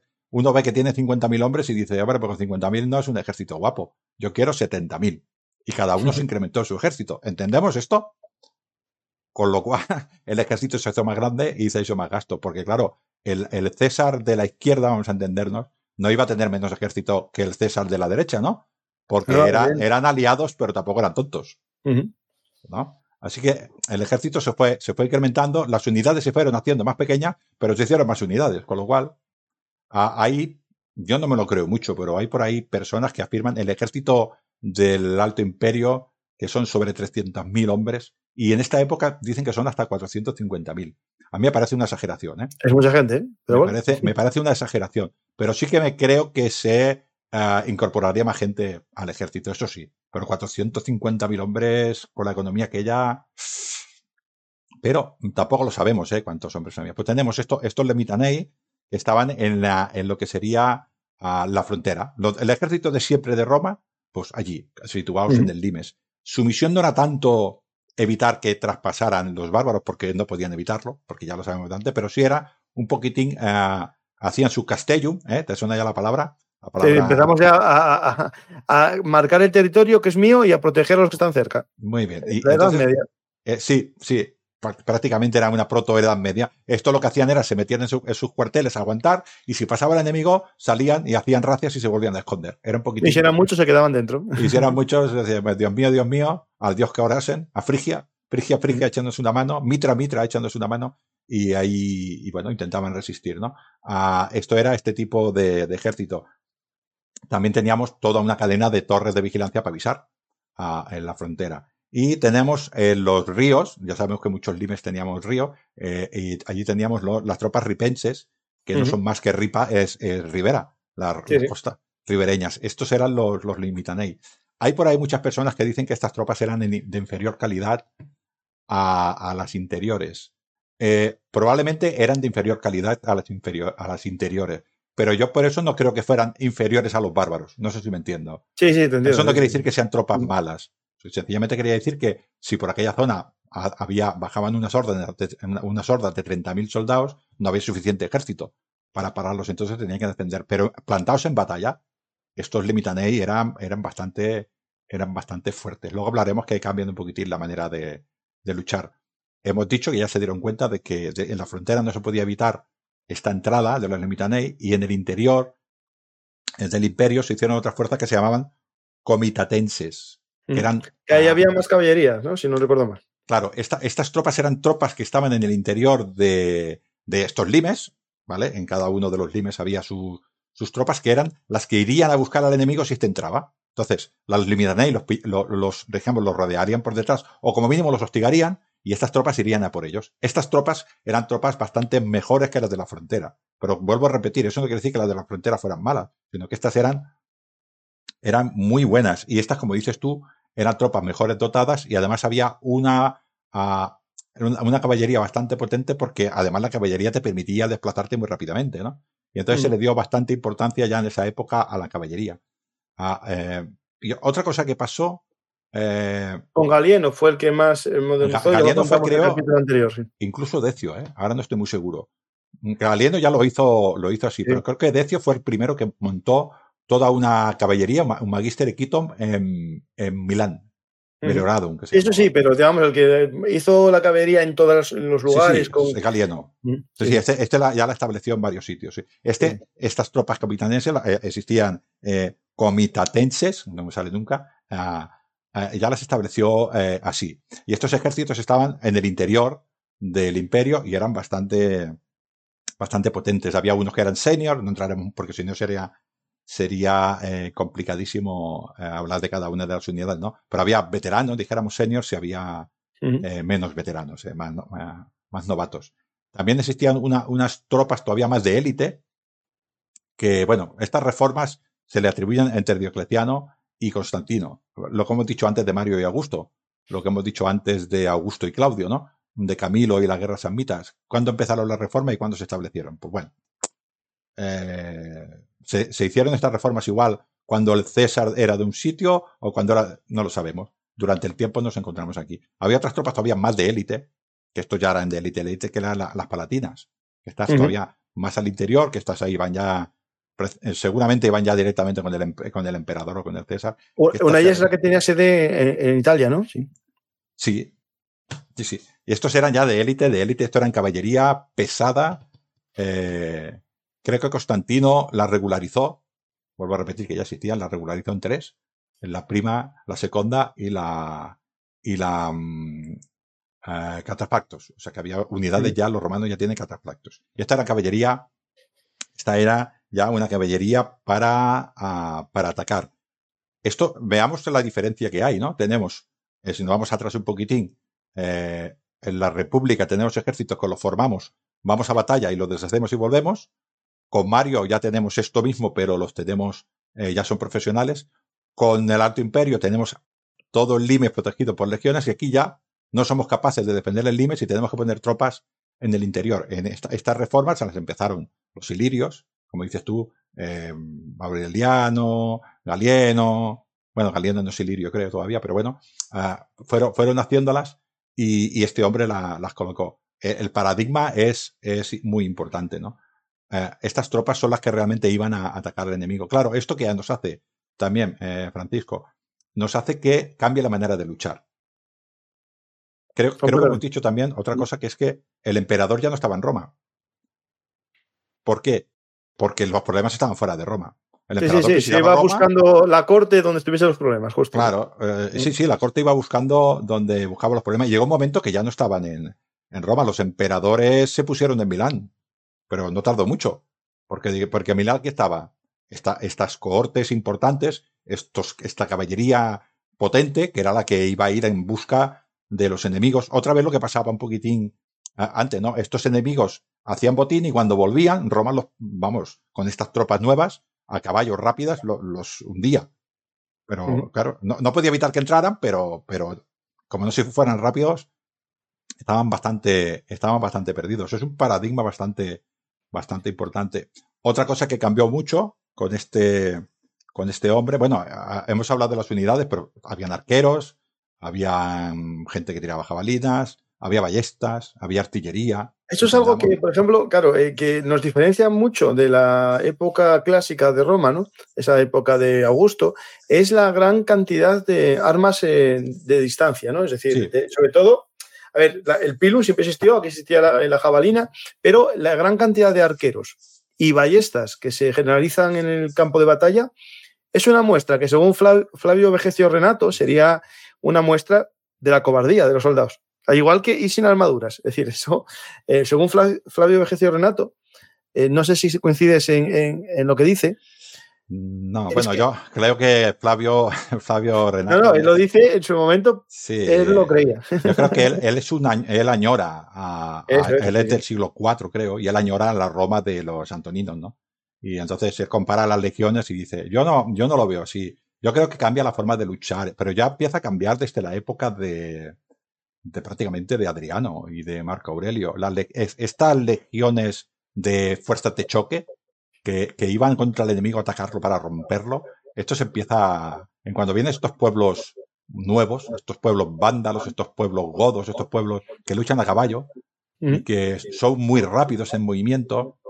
Esto se rompe un poco. Eh, en la, la panoplia del ejército romano Ah, cambió. Ya la lórica segmentata desaparece, no se sabe muy bien cuándo, pero con Diocleciano ya no había lórica segmentada. Sí, puede ser por el coste que tenía de mantenimiento. Y, los soldados tienen, los que tienen buena armadura, tienen la lórica, lo que nosotros llamamos lórica mata, la cota de malla de toda la vida. Los escudos se hacen redondos y los romanos, los legionarios romanos, vuelven a incorporar la lanza, la lancea. Y a la misión principal del frente del romano, eso no quiere decir que no fueran al asalto al otro enemigo, pero su táctica en esos momentos ya es más aguantar el asalto. O sea, ellos hacían toda una fila, unos escudos, eh, si las personas que vayan a morar y miren, busque por internet eh, la panoplia del soldado bajo imperial y verán que los escudos son realmente grandes, pero son circulares. Y, un legionario se ponía junto, uno justo al otro, y en ese media V que, existe, ¿no? Esa V que existe entre, los dos escudos redondos, allá apoyaba la lancea. Y hacían todo un muro de dos filas o de tres filas prácticamente impenetrable para el enemigo. Y esta era la misión en aquellos momentos de la, de la, del ejército romano. los, las tropas, eh, las tropas ligeras se ponían delante. Los arqueros, los, que tiraban las plumbas y todos estos se ponían delante y cuando el enemigo venía a enfrentarlos, e, echaban detrás y seguían tirando proyectiles. Era más raro el cuerpo a cuerpo, el que el, que el soldado levantara la espada, la espada que en aquel momento llevaban, eh, no llevaban ya el gladio, sino llevaban la espada, era más, era más, cada vez era más raro. Y a las alas teníamos la caballería que luchaba caballería. el ideal de la batalla era, yo pongo en mi, en mi frente mis legiones potentes, delante pongo proyectiles y detrás también. Cuando vienen a por mí, pongo los proyectiles detrás de la línea de escudos, avanzo como si fuera una, una, como si fuera una falange, no exactamente igual, pero es un mudo de escudo. Un muro de escudo, sí. Con flechas, con, con, lanzas hacia adelante y voy presionando y mi, y mi caballería, que lucha contra la otra caballería, la caballería en esa época prácticamente no podía luchar nunca con una formación cerrada de infantería porque era suicidarse. La caballería atacaba a la otra caballería y cuando una huía a la otra lo que hacíamos era rodear a la infantería. Y esta era mi manera de intentar ganar la batalla. Esto era lo que intentaban. Pero cada vez la lucha entre infantería, entre pedestres y pedestres, era cada vez, era cada vez más rara. Porque los otros pueblos también cada vez utilizaban más la caballería. Eh, es un concepto. Estaba buscando, estaba buscando justo eh, una cosa, el libro de Flavio Vejencio Renato, para que esto que estás comentando tú, que es una adaptación, él lo veía como todo contrario. Es decir, él decía, eh, cada vez llevan menos armaduras. Y es verdad, se ve ya cada vez en las ilustraciones y tal, gente con menos armaduras. Él decía que era para correr en vez de luchar. Por ejemplo, él decía que los arcos eran para lo que, lo que, digamos, luchar desde lejos, porque al igual que la espada se hacía más larga, en vez de ser la corta, porque el romano tradicional luchaba pegadito al enemigo, estos querían alejarse. Es decir, eh, es todo cierto, es todo por un cambio a la caballería. La caballería es verdad que implica que ya no tiene sentido luchar cuerpo a cuerpo, hay que alargar el arma y es más lógico una lanzae eh, que, una, un gladio. Y es lo que dice Flavio Vegecio Renato. Yo en el fondo sé que es una adaptación al enemigo, un enemigo cada vez con más caballería y por lo tanto hay que atacarle cuando está lejos con eh, ondas, con ballestas, con arcos y cuando está más cerca con los, eh, las Berutai, que eran como jabalinas, o con las eso es cierto, pero el romano tradicional lo vería como un símbolo de cobardía. El romano, el romano tradicional pensaba que solamente luchaba, eh, o sea, el hombre de verdad luchaba con un gladio de 50 centímetros, subiéndole los ojos al otro cuando se los clavabas en el estómago. Y todos los demás eran cobardes. Mm. Esto era igual que los griegos. los griegos luchaban en, en, falanges y matando al otro, y, eso de luchar, eso de hacer eh, lanzar con un arco o un arma, eso era de cobardes, ¿no? los partos no pensaban eso, ni los asanidas tampoco. El honor suyo estaba en. Pero este tipo de lucha, que parece tan moderna, eh, no sé si hemos contado alguna vez la batalla de, o vosotros lo habéis contado, la batalla de Arriano contra los alanos. No, no, no me Estamos hablando de la época de, Adriano. Adriano, el emperador Adriano. Arriano, el, historiador, eh, le pusieron en Bitinia Ponto de gobernador. Y una tribu, que eran no los alamanes que estaban en Europa, sino los alanos, eh, fue, bajó entre los dos mares, entre el Caspio y el, y el Negro. Y él fue allí con las con legiones a, a por ella. Fue dos legiones. Una era la Ponalis. Bueno, con dos legiones fue. Dos legiones de infantería. Y todo lo demás que llevó fue caballería a por ella. Y las legiones, ¿sabes qué hicieron? Se pusieron, eso nos lo explica el mismo eh, Arriano. Eh, las, puso en un valle, no se sabe el valle todavía cuál era, pero puso en fila de cuatro con los escudos y la única cosa que hizo con la infantería fue eh, un muro se acabó. Desde atrás, con, con eh, arqueros, con honderos y con ballestas, con ballestas de, de asalto, con, con, balistas y escorpiones, disparaba a los alanos. Y a los lados puso la caballería. Pero es que llevó, se cree que hasta cuatro cohortes, esto igual las personas no lo entienden, o no, lo saben, perdón, a cuatro cohortes de sagitaris de caballería. O sea, Roma llevaba, en aquella época ya tenía hombres arqueros a caballo. Esto es muy parto. Bueno, Roma también lo tenía. Y la llevó. Y esa batalla la ganó con las legiones haciendo un muro y con la, con, eh, sí, la movilidad de los francos, la caballería. Con la artillería y con los francos de la caballería. Así ganó esa batalla. Estamos hablando en la época de Adriano. Porque los alanos eran prácticamente todos a caballo. ¿Cómo voy, cómo voy con un hombre? que le pesa la panoplia 20 kilos a correr detrás de un A caballo. correr detrás de puedo. ellos. No, no, eso es cierto. No puedo, con lo cual me tengo, me tengo que adaptar. Y como el enemigo fue cambiando con el tiempo, pues eh, pasó, pasó esto. También es verdad, eh, parte de lo que dice eh, Vegecio, que es que si yo, si es verdad, que no sé si es cierto, pero si es verdad que yo incremento a mis soldados en 70.000 o 80.000, yo no les puedo dar la misma panoplia a todos. Entonces yo me encontraré con alguna tropa de Mitanei que tiene sencillamente una túnica, un escudo redondo y una lancea. Sí, sí. Y luego, sin embargo, tendré otros que son catafractos, que son su el caballo con cota de malla y el hombre también. Y una lanza de tres metros, que eso no hay quien lo pare cuando se pone en marcha. Como pille, como pille una tropa de caballería descuidarse, vamos, los mata a todos, ¿no? Entendemos que, pero bueno, puede ser cierto o no. Lo que sí que es un paradigma en, en cuanto a luchar. No es lo mismo luchar contra los cibrios que luchó eh, Mario, que luchar contra los godos, porque luchan de otra manera. Entonces, Claro, yo tengo que no mi manera. caballería. No te dan casi caballería, cierto. Claro, es que, eh, eh, la, la- por ejemplo, la caballería de los, de los cibrios, no estoy seguro si los cibrios, pero bueno, muchos pueblos germánicos, la caballería era para desplazarse rápidamente. Bajaban y luchaban. Bueno, los eh, romanos, los romanos se llamaban caballería a pie porque eh, bajaban del caballo a luchar en aquella época. claro, eh, tú seguramente habéis explicado muchísimas veces en vuestros podcasts, que sois más, más dedicados a la guerra que yo, que yo soy más de Roma, ¿no? Que una cosa es un jinete y otra cosa es un soldado. Un jinete, si está en el suelo, está perdido. Sí, sí. porque no se le enseña las tácticas de un soldado. Se le enseña otras tácticas de caballo que serán igual de difíciles, pero son otras tácticas, ¿no? Los germanos, en la época de los cibrios y los, eh, y los, bueno, toda la época de Mario y la época de los Flavios y la época de los Antoninos eran, que nos encontramos allí, son gente que iba a caballo, generalmente desmontaba para luchar y eran soldados a pie, que es lo que, como dices tú, era infantería a caballo. No, no, los alanos no eran así. Los alanos luchaban a caballo, igual que Sí. los unos, para que nos entendamos Como todos de las este- estepas. como todos los de las estepas, somos capaces de entender, aunque no pasó, que si yo me encuentro a un ejército como los unos, que cada hombre tenía tres caballos, y se enfrenta contra No, un legionario no, con parece 20 que kilos, no, tiene nada que hacer legionario. Ángel, según José Soto Chica, llegaban a tener 10 o 15. Pues, pues 10 o 15.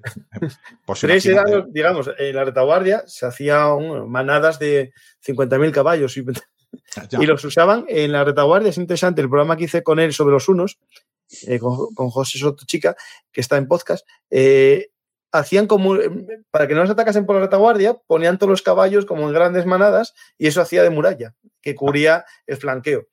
Es decir, Claro. eh, lo tenían todo pensado. Pero imagínate lo que estamos hablando, ¿no? Ah, y a este les enfrento yo 4.000 soldados con lóricas en ventata y, un- y, una, y una espada de 60 centímetros. No tengo nada que hacer. No, no, no, hay que adaptarse. ¿no? Entonces, Evidente. claro, me tengo que adaptar. Y esto fue, yo creo que lo que fue, lo que fue haciendo el ejército romano es esta adaptación. Nos encontramos con que los soldados tienen las plumbae, esta, la- los dardos que tiraban hacia arriba y caían el Mm, enemigo. los plumbaes, sí, sí. Las plumbae, ¿no? Ah, nos encontramos también con estas lanzas de dos metros y medio que son para parar a la caballería y para que el enemigo luche, luche desde, desde lejos. Y tengo la espada, porque claro, lo más normal es que me encuentro con, un, con uno de caballería. Volvemos otra vez a repetir lo mismo. Si yo soy un legionario y me viene un hombre a caballo con una lanza, ¿qué hago yo con un gladio de 50 centímetros? ¿Dónde voy? Eh, nada. No, no, de hecho los romanos eh, clásicos eh, hacían que el pilum se convirtiese en la, en lanzae eh, en la defensa contra los caballos. El fulcrum ese famoso contra también Sí, contra- nosotros, de- nosotros hacemos en, en nuestro grupo, estamos hablando de la época alto imperial, hacemos una formación que la llamamos, no se sabe cómo se llamaba, ¿eh? Es- la hemos visto en relieve, ¿no? Y nosotros la llamamos equite repellere, que lo Mm. que hacemos es que en- el, el soldado que está en primera línea apoya el escudo en el suelo, la rodilla la pone en el escudo para darle cohesión y el de detrás apoya su escudo en el, en el escudo del legionario que tiene delante. Con lo cual nos queda un muro con el, con el primero vertical y el segundo escudo inclinado hacia adelante. Y pero los pila, los clavamos en el suelo y los sacamos en, en oblicuo hacia adelante. Con lo cual el caballo lo que ve es un muro con, ah, con, con, con lanzas y se las clava solo. Es que no hace falta hacer nada porque están clavadas en el suelo. Si el caballo viene corriendo, se clava solo. El caballo. voy a poner una foto de tu grupo de recreación, Barcino, Marquino.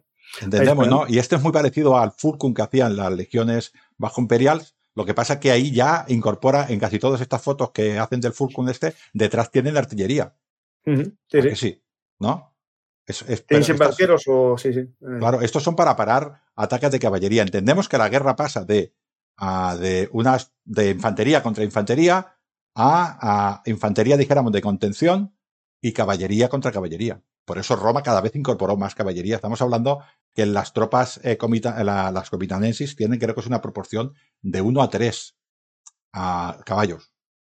Esto para Roma era carísimo. Eh, que, un ejército tenga muchos caballos. Nosotros, claro, desde la distancia lo vemos muy fácil. ¿Cuánto como un caballo?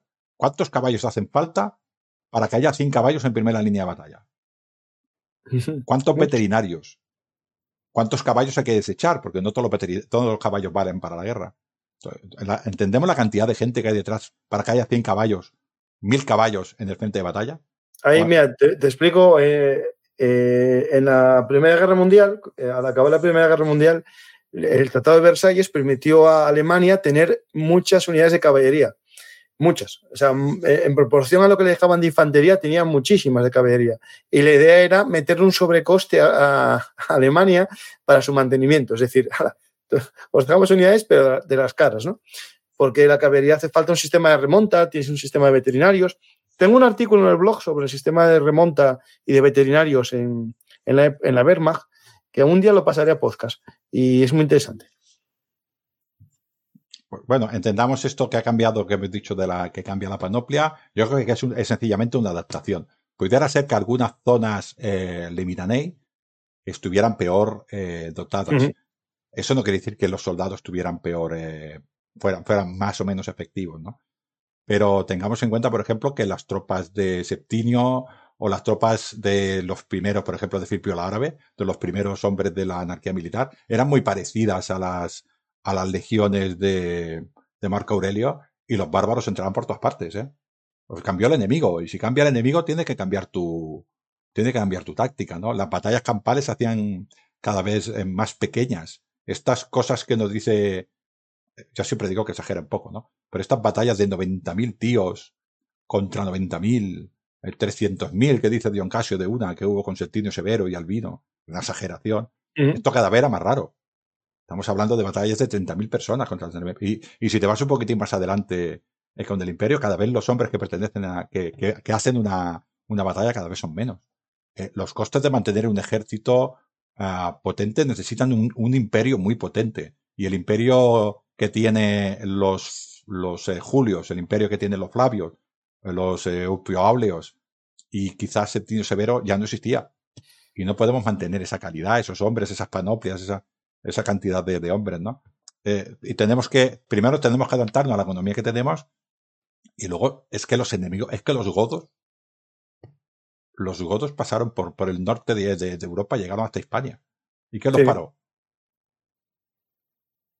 ¿Quién parado para los godos? Ay, espera, nadie. Eh, fueron los propios godos que cambiaron de bando. Los ostrogodos, pero entendemos. No, no, no, los godos, digamos, les llegaron al acuerdo de clientela con Roma. A, cambio, a cambio de quedarse con casi el sur de Francia entero. No. Pero los godos los tenemos ya, creo, creo recordar que los tenemos en Danubio a mitad del siglo II ya. Ah, no, como dijiste Hispania, yo ya pensé que estaba ya pasado ya. No. Roma ha pasado. No, me, me, estaba, me estaba refiriendo en cuanto que los enemigos que vienen ya son otros enemigos. Ah, bueno, ya, sí, sí, sí. sí. No, los godos, su primera presencia, la guerra goda, la primera es del siglo III, sí, sí, más o menos. Sí, ¿no? Pues, eh, ¿he dicho dos? No, tres, tres, perdón. sí, yo creo que es el tres. Y después ya viene ya la famosa ya de la invasión goda, que es el siglo IV. y, y, las tropas de, que tenemos, eh, dijéramos, en, en, en, Oriente, entendamos que las tropas que tenemos en Oriente no tienen nada que ver con las legiones que estamos pensando. Allí tenemos catafractos, allí tenemos muchísima caballería a caballo. La infantería es, es sencillamente testimonial para, para poder aguantar a las murallas murallas de ciudades y poder defender fuertes. Pero en campo de batalla, infantería contra infantería, eso no, no en el Imperio Parto no existe. En el Imperio Parto es caballería contra caballería, en realidad, y, y luego sitiar ciudades. Eh, de hecho, creo que Caro, cuando lo mataron, venía de, de asaltar Cetifonte. O sea que, que las legiones estamos hablando de, de, de, Diocleciano cuando coge el poder, creo que en el 83. Caro llegó hasta Cetifonte, que era la capital parta. O sea que estas legiones que estamos hablando eran muy potentes. A los partos los barrieron, a los sasánidas, perdón, los barrieron. Era cuando volvió, que bueno, parece que hubo una, bueno, eh, claro, ¿qué va, ¿qué va, a decir Diocleciano, no? Parece que el prefecto del pretorio de, de Caro y de Nume lo mató a Caro y a su hijo y a Numeriano, y luego casualmente pues se vengó y se quedó él como emperador. ¡Qué casualidad! Pero quiero decir que estas legiones ganaron a los sasánidas. No eran legiones mm, sin valor, no eran legiones que no supieran luchar, sabían luchar. Entendemos, ¿no? Lo que cambió mucho es el enemigo y la riqueza del imperio. Esto que hizo Diocleciano para reformar el, el, imperio de los precios, aguantó un poco. Eh, aguantó un poco el imperio, pero mm, ¿qué duró el imperio? ¿150 años? Eh, entero 200, pero... bueno, entero, no, entero menos, entero Teodosio, ¿no? No, el 500. Ah, ah, bueno, no, ya, ya, ya, ya, pero te digo Roma, la caída de Roma en el 500. Entendemos, ¿no? Tú dices la unidad, la unidad imperial, sí, sí, sí. Entendemos que igual lo podemos ver al revés también. Si no hace Diocleciano estas reformas, igual dura menos.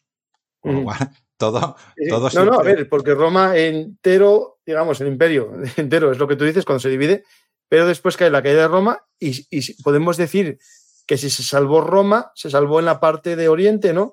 Hasta el siglo XV. el, Imperio Romano de Oriente es el Imperio Romano de Oriente, no se le puede llamar bizantino. No, no, por eso, habláis, eh, seguramente hay muchas personas que hablan de lo de la leyenda negra de, de España y tal, que yo no quiero entrar, pero digo para, como ejemplo, ¿no? Eh, los que han hecho leyenda negra sobre el Imperio Romano de Oriente son los, de, los del Sacro Imperio Romano Germánico, que han dicho que ellos no pueden ser romanos, tienen que ser bizantinos.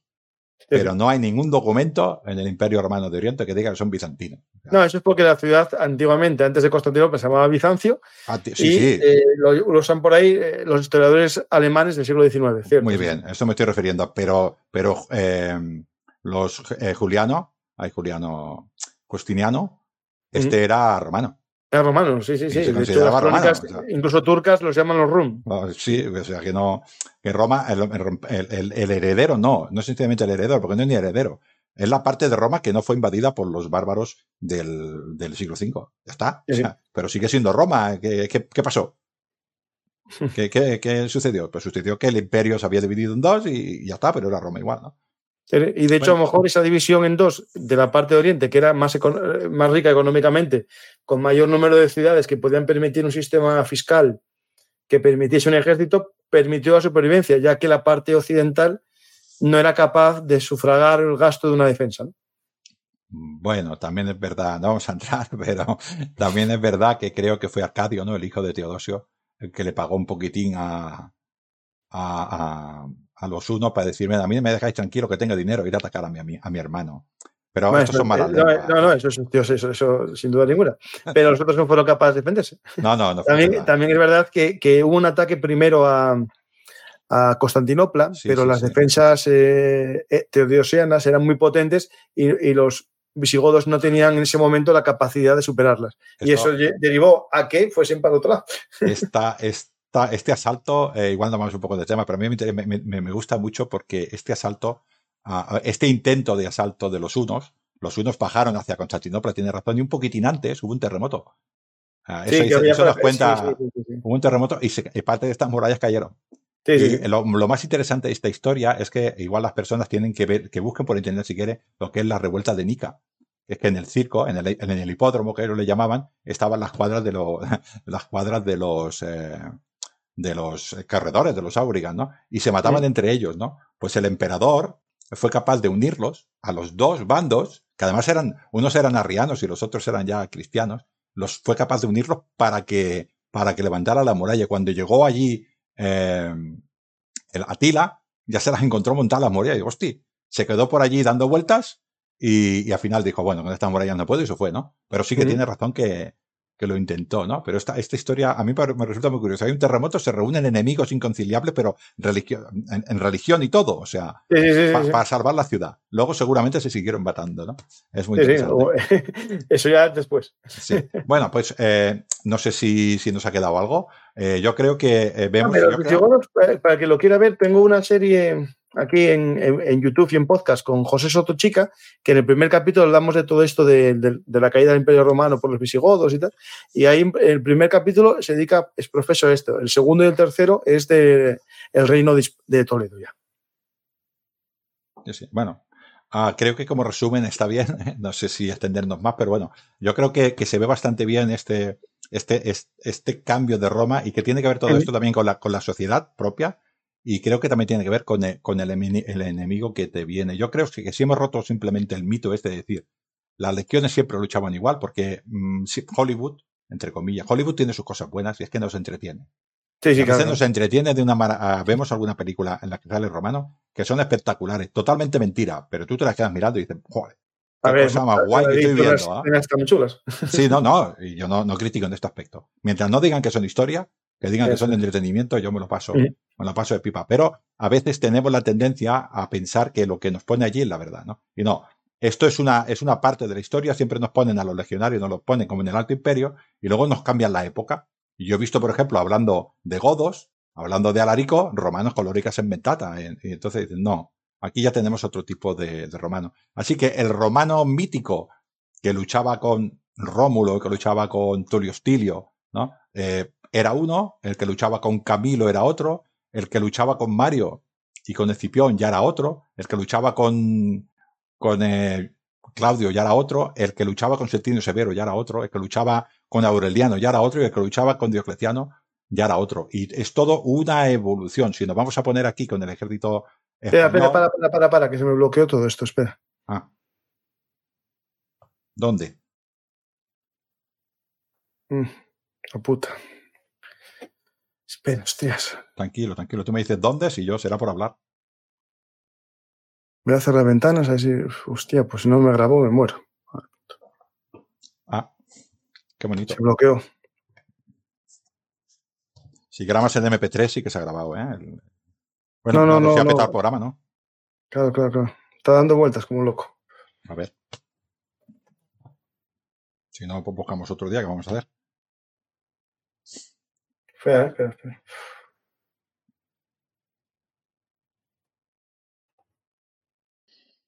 Puta. Nunca me paso. Tengo miedo de cerrar la aplicación. Espera, hombre, a ver si, a ver si reacciona. Pero ya sabes cómo va esto, ¿no?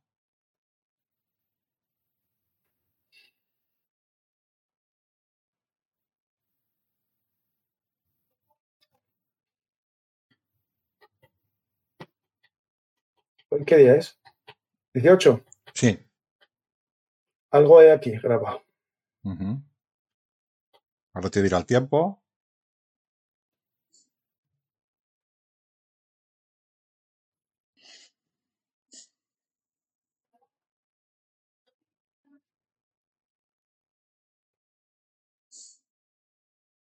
Algo he grabado, ¿eh? Hay grabado una hora treinta. Pues sí, más o menos, sí.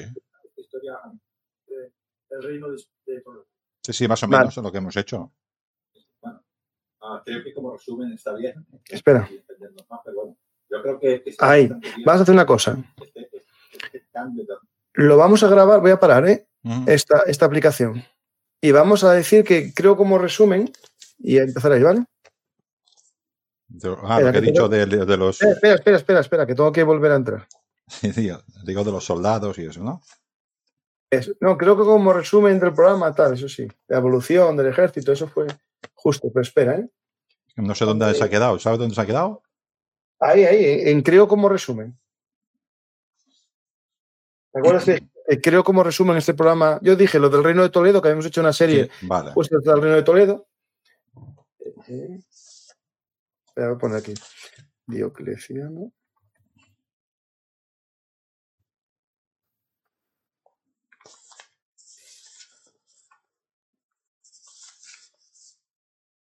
¿Eh?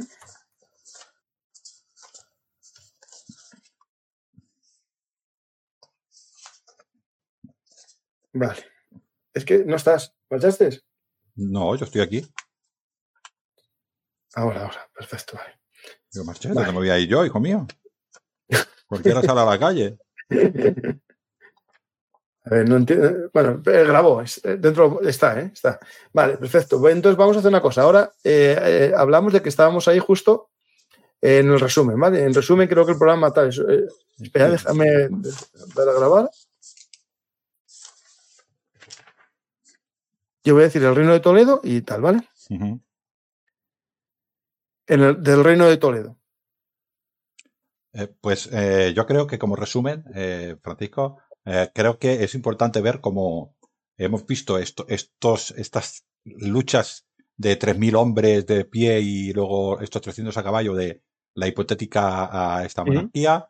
Luego también hemos pasado por estas nuevas reformas de Servio, Servio Tulio, que quizás luchaban como falange o no, pero sí con la panoplia falangita. Hemos pasado a esta nueva forma de luchar que ya podíamos llamar legiones, con Camilo, Guerra Samnita, que ya son estas legiones con los Huélites, con los Astati, con los Princeps, con los Triaris y con todos los Sokis alrededor, con todas estas tropas de socios italianos. Nos vamos luego a Mario, a la caballería. A, Mario, eso sí, la, la caballería que la despreció un poquitín a gusto y tal. Pero bueno, todas estas reformas de que duraron básicamente 100 años, Mario pasando por César, que también ha hecho muchas reformas, sobre todo los auxiliares, ¿no? Y luego Augusto, nos encontramos estas legiones allá alto imperiales, estas legiones potentes. Luego si nos vamos ya, por ejemplo, que creo que las acabó de cuadrar ya, por ejemplo, Claudio, ¿no? Con, con panoplias, con todo un despliegue en el Limes. En, en Roma pasó al Limes, ¿no? a todo lo que sucedía ya no, ya no estaba en Roma, aunque Roma tenía mucho poder, pero ya todo pasaba en la frontera. Nos encontramos ya con este Septimio Severa, que la Septimio Severa, que le da al ejército una potencia bestial, o sea, todo, todo. ¿Qué le dijo Septimio Severo cara a cara? Preocúpate del ejército de los contentos. a los senadores no, al ejército, le dijo, ¿no?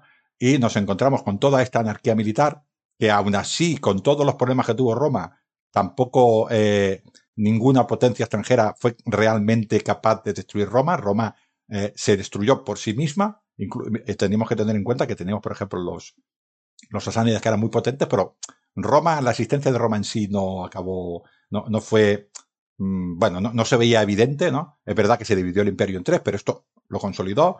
El imperio galo, el imperio central, para que nos entendamos, el imperio de Palmira.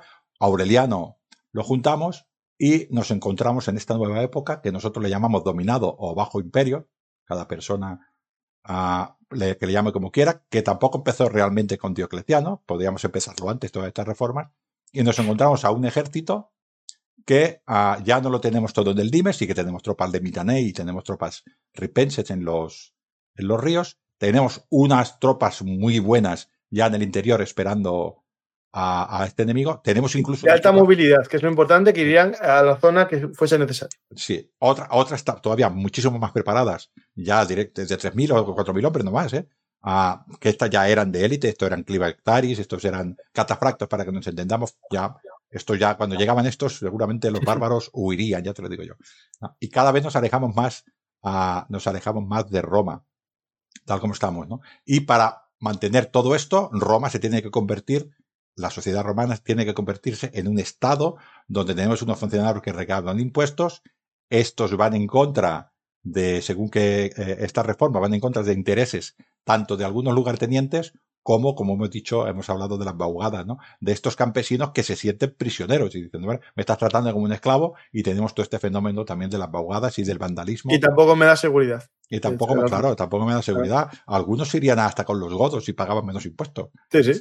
Vamos a verlo así, ¿no? Y nos encontramos con este, este, eh, esta tetarquía que le da estabilidad al imperio durante un tiempo. La tetarquía no dura mucho, pero bueno, el imperio sí, sí que es que el funcionamiento interno del imperio fue bastante bien a pesar de los, de los bárbaros. Le dio una estabilidad bastante buena durante un tiempo. Luego yo creo ya que el siglo V ya, ya es un desastre, pero estas reformas hasta Constantino Diocleciano, que siempre está, está esta reforma, este bajo imperio, esto se consolidó, eh, fue, fue bien. Ahora, ese desapego que había de estas élites, creo yo, ¿eh? Este desapego que había de estas élites que antes eran del Senado y ahora se dedicaron a mirar su ombligo y, hay auténticas, todas estas villas que encontramos por muchos sitios de la península y por muchos sitios de la Galia son de esta época, del siglo, de este siglo III, de este finales del siglo III, porque estos ah, senadores que antes eran ricos y que aportaban esta parte de dinero a Roma, ahora se lo quedaban para ellos. Entendemos, ¿no? y, tenían, como has dicho tú, ejércitos propios. a veces los invasores invadían, ellos se defendían con este propio ejército. Hemos visto en, guerras, creo que fue con el misma, en la invasión de, por parte de Palmira de, Egipto, había allí un, prefecto de Roma que fue atacado por las tropas particulares de uno de estos terratenientes egipcios. No, no se los cargó Palmira, se lo cargó un ejército de, esto, de un hombre de estos poderoso. O sea, que tenían ejércitos potentes. Entendamos, ¿no? Esto, eh, en la época de Justiniano, había nobles que aportaban parte de su ejército también a los bucalaris, ¿no? Eh, que tenían eh, parte de este ejército. Ya empezó aquí, ¿no? Y esto es una Roma totalmente diferente, ¿no? Y como hemos dicho, cambian las legiones, cambia la panoplia, cambia el enemigo, cambia la forma de luchar. Y creo que eh, si hemos roto este mito, las legiones no son las del Alto Imperio, las legiones son todas. Como si ahora comparáramos, Francisco, al ejército de los reyes católicos, que eso hace 500 años, ¿no? Sí. A los tercios, el ejército colonial de Cuba o al ejército moderno. Esto es lo mismo que Pues- pasaba con, con Roma. Y no podemos ver a Roma como la- las tropas altoimperiales. ¿Qué tiene que ver una legión? ¿Qué tiene que ver una stati con un limitanei o con un legionario del Alto Imperio? Nada. Sí, estoy contigo porque por eso titulamos la serie en podcast El ejército de Roma, no las legiones romanas para no llegar a, a- a la confusión de que solo son legiones eh, Roma. Tenía más unidades también de caballería, unidades de auxiliares, soki. Todo eso formaba el ejército romano que es más, más que las legiones. Claro, la guerra fue pasando, como hemos dicho, de la infantería a la caballería. Caballería luchaba contra caballería. eh, un caballo no se lanza contra una tropa cerrada que le presenta una lancea de dos metros y medio. El caballo no es tonto.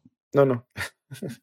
No, esto hay que pillarlos por la espalda. Entonces sí que tiene, sí que tienen problemas. Entonces normalmente era caballería contra caballería. Hablo ya de esta época, ¿no? Y en el momento que ya a la caballería la hacemos subir, la infantería tiene un problema. Sí, sí. Porque está- no se puede mover y tiene un problema. Sí. Pues en el siguiente capítulo, que, que podemos hacer ya casi del, del siglo IV, ¿no? El final de- del imperio, a lo mejor titulado así, del imperio romano de Occidente, ¿no? De- de- o si te, no sé, yo creo que sí, un programa más podemos hacerlo de ese siglo IV. Y después, más adelante, ya si quieres de alguna batalla, como hicimos aquella del, de, en el programa que era especial de, de, de Alusio, Arausio, Arausio, perdón. Arausio, era Arausio. ¿no? Aliso, aliso, aliso. Aliso, Aliso, Aliso. Arausio es otra batalla, es Aliso, pequeño. esa de las tuyas te se ha metido Eso, por eso, se me fue, se me fue. el, Aliso, subconsciente, el subconsciente, sí. De Que de hecho lo hice en, en programa pequeño, corté, me parece, si no lo publiqué, lo tengo por ahí, eh, de justo el programa aquel especial que hicimos, el sí, sí, tuyo. cort- cortaste hice un un corto, poquitín, sí. Sí, sí. Para dar a conocer un momento de, de otro de tus libros, ¿no? La batalla, Hoy vas a sí, hacer un libro Al- sobre ese periodo, ¿no? Aliso, sí, Aliso, yo hice un libro de justo cuando acaba, ah, cuando derrotan a las tres legiones, a la decimoséptima, a la decimoctava, a la decimonovena, justo ese día después, qué pasa con unos que, con romanos que se quedaron allí, que no fueron masacrados y que se refugiaron en el fuerte Aliso, y Dion Casio y bueno, y Tácito y tal, nos explican ah, qué pasó allí. Y bueno, pues yo sobre eso tengo una ficción, que todo lo que cuento, lo que nos dice Dion Casio y lo que nos dice Tácito, pero evidentemente lo que pasaba en el fuerte no lo sabe nadie. Y ahí es donde entra mi ficción. El resto, pues bueno, es lo que es, es el álamo, pero a la romana, para que nos entendamos. Sí. Pero no acaba ese- igual que el álamo. ese- no, no, ese no lo leí y lo recomiendo a la gente eh, porque me gustan todos los otros tuyos, por tanto, este de Aliso Sí, lo recomiendo a la gente, está también en Amazon.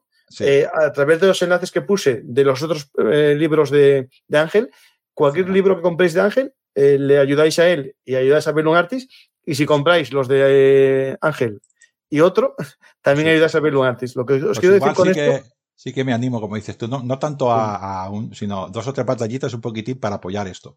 Una batalla a la República, una del Imperio y otra de esta época, para que veamos que las tácticas son totalmente diferentes eh, y que funciona todo, bueno, no son las mismas tropas ni la misma manera de ver, de ver eh, el, el ejército contrario, ni el enemigo tampoco. Sí, sí. Pues vamos a hacer algún día un programa de eso, de alguna batalla en concreto y desarrollamos. Porque hicimos uno que hace tiempo sobre las guerras dacias. Sí, Hicimos dos, me parece. Uno un poco sobre cómo era el reclutamiento, el alistamiento. Y hicimos después uno ya sobre en sí las guerras dacias. Y también hicimos aquel que me gustó mucho, eh, la verdad, sobre medicina militar romana, que nos quedó muy chulo. Eh, yo apliqué las teorías de Galeno y tú te metiste ya en lo que sería la práctica militar. Lo recomiendo a la gente. Lo intentaré pasar también a YouTube.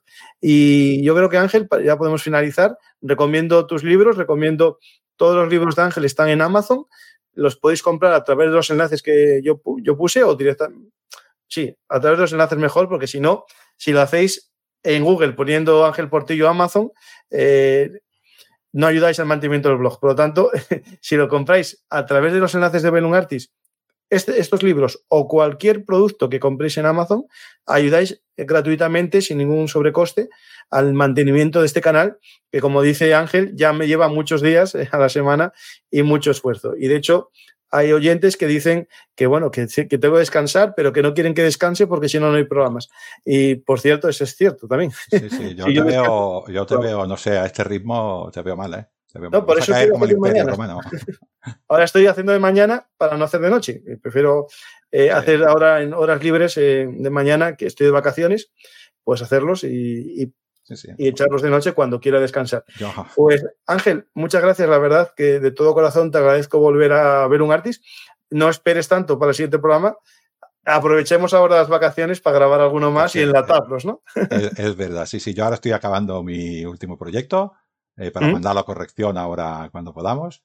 Y sí, sí, a ver si podemos coincidir. Sí, ah, pues si quieres podemos, hacer. Si el último proyecto es militar. No, no, el último proyecto no es militar, no. Yo me gusta ser transversal. El siguiente sí que tiene que ver mucho con el ejército. Vale, pues si quieres podemos hablar de Aliso más en profundidad o de la época de Teutoburgo. O sea, ya tengo uno programa con Federico, que creo que lo conoces, Federico Romero. Tengo uno de Teutoburgo, pero a mí me gusta siempre hacer varios enfoques. Eh, eh, hay gente que dice, no, yo tengo un programa de eso. No, no. Cada persona que viene da un enfoque distinto a la batalla. Y tanto, y tanto eso, es lo bueno, eso es lo bueno, de leer la misma información, interpretarla, porque los divulgadores y los recreadores, en mi caso, que tengo las dos cosas, somos interpretadores de la historia. Y es una interpretación, tú lo dices así, y cada uno que interprete como quiera, el que nos oiga, pues que se haga la suya. Efectivamente. Eh, fanático es el que lee solo un libro.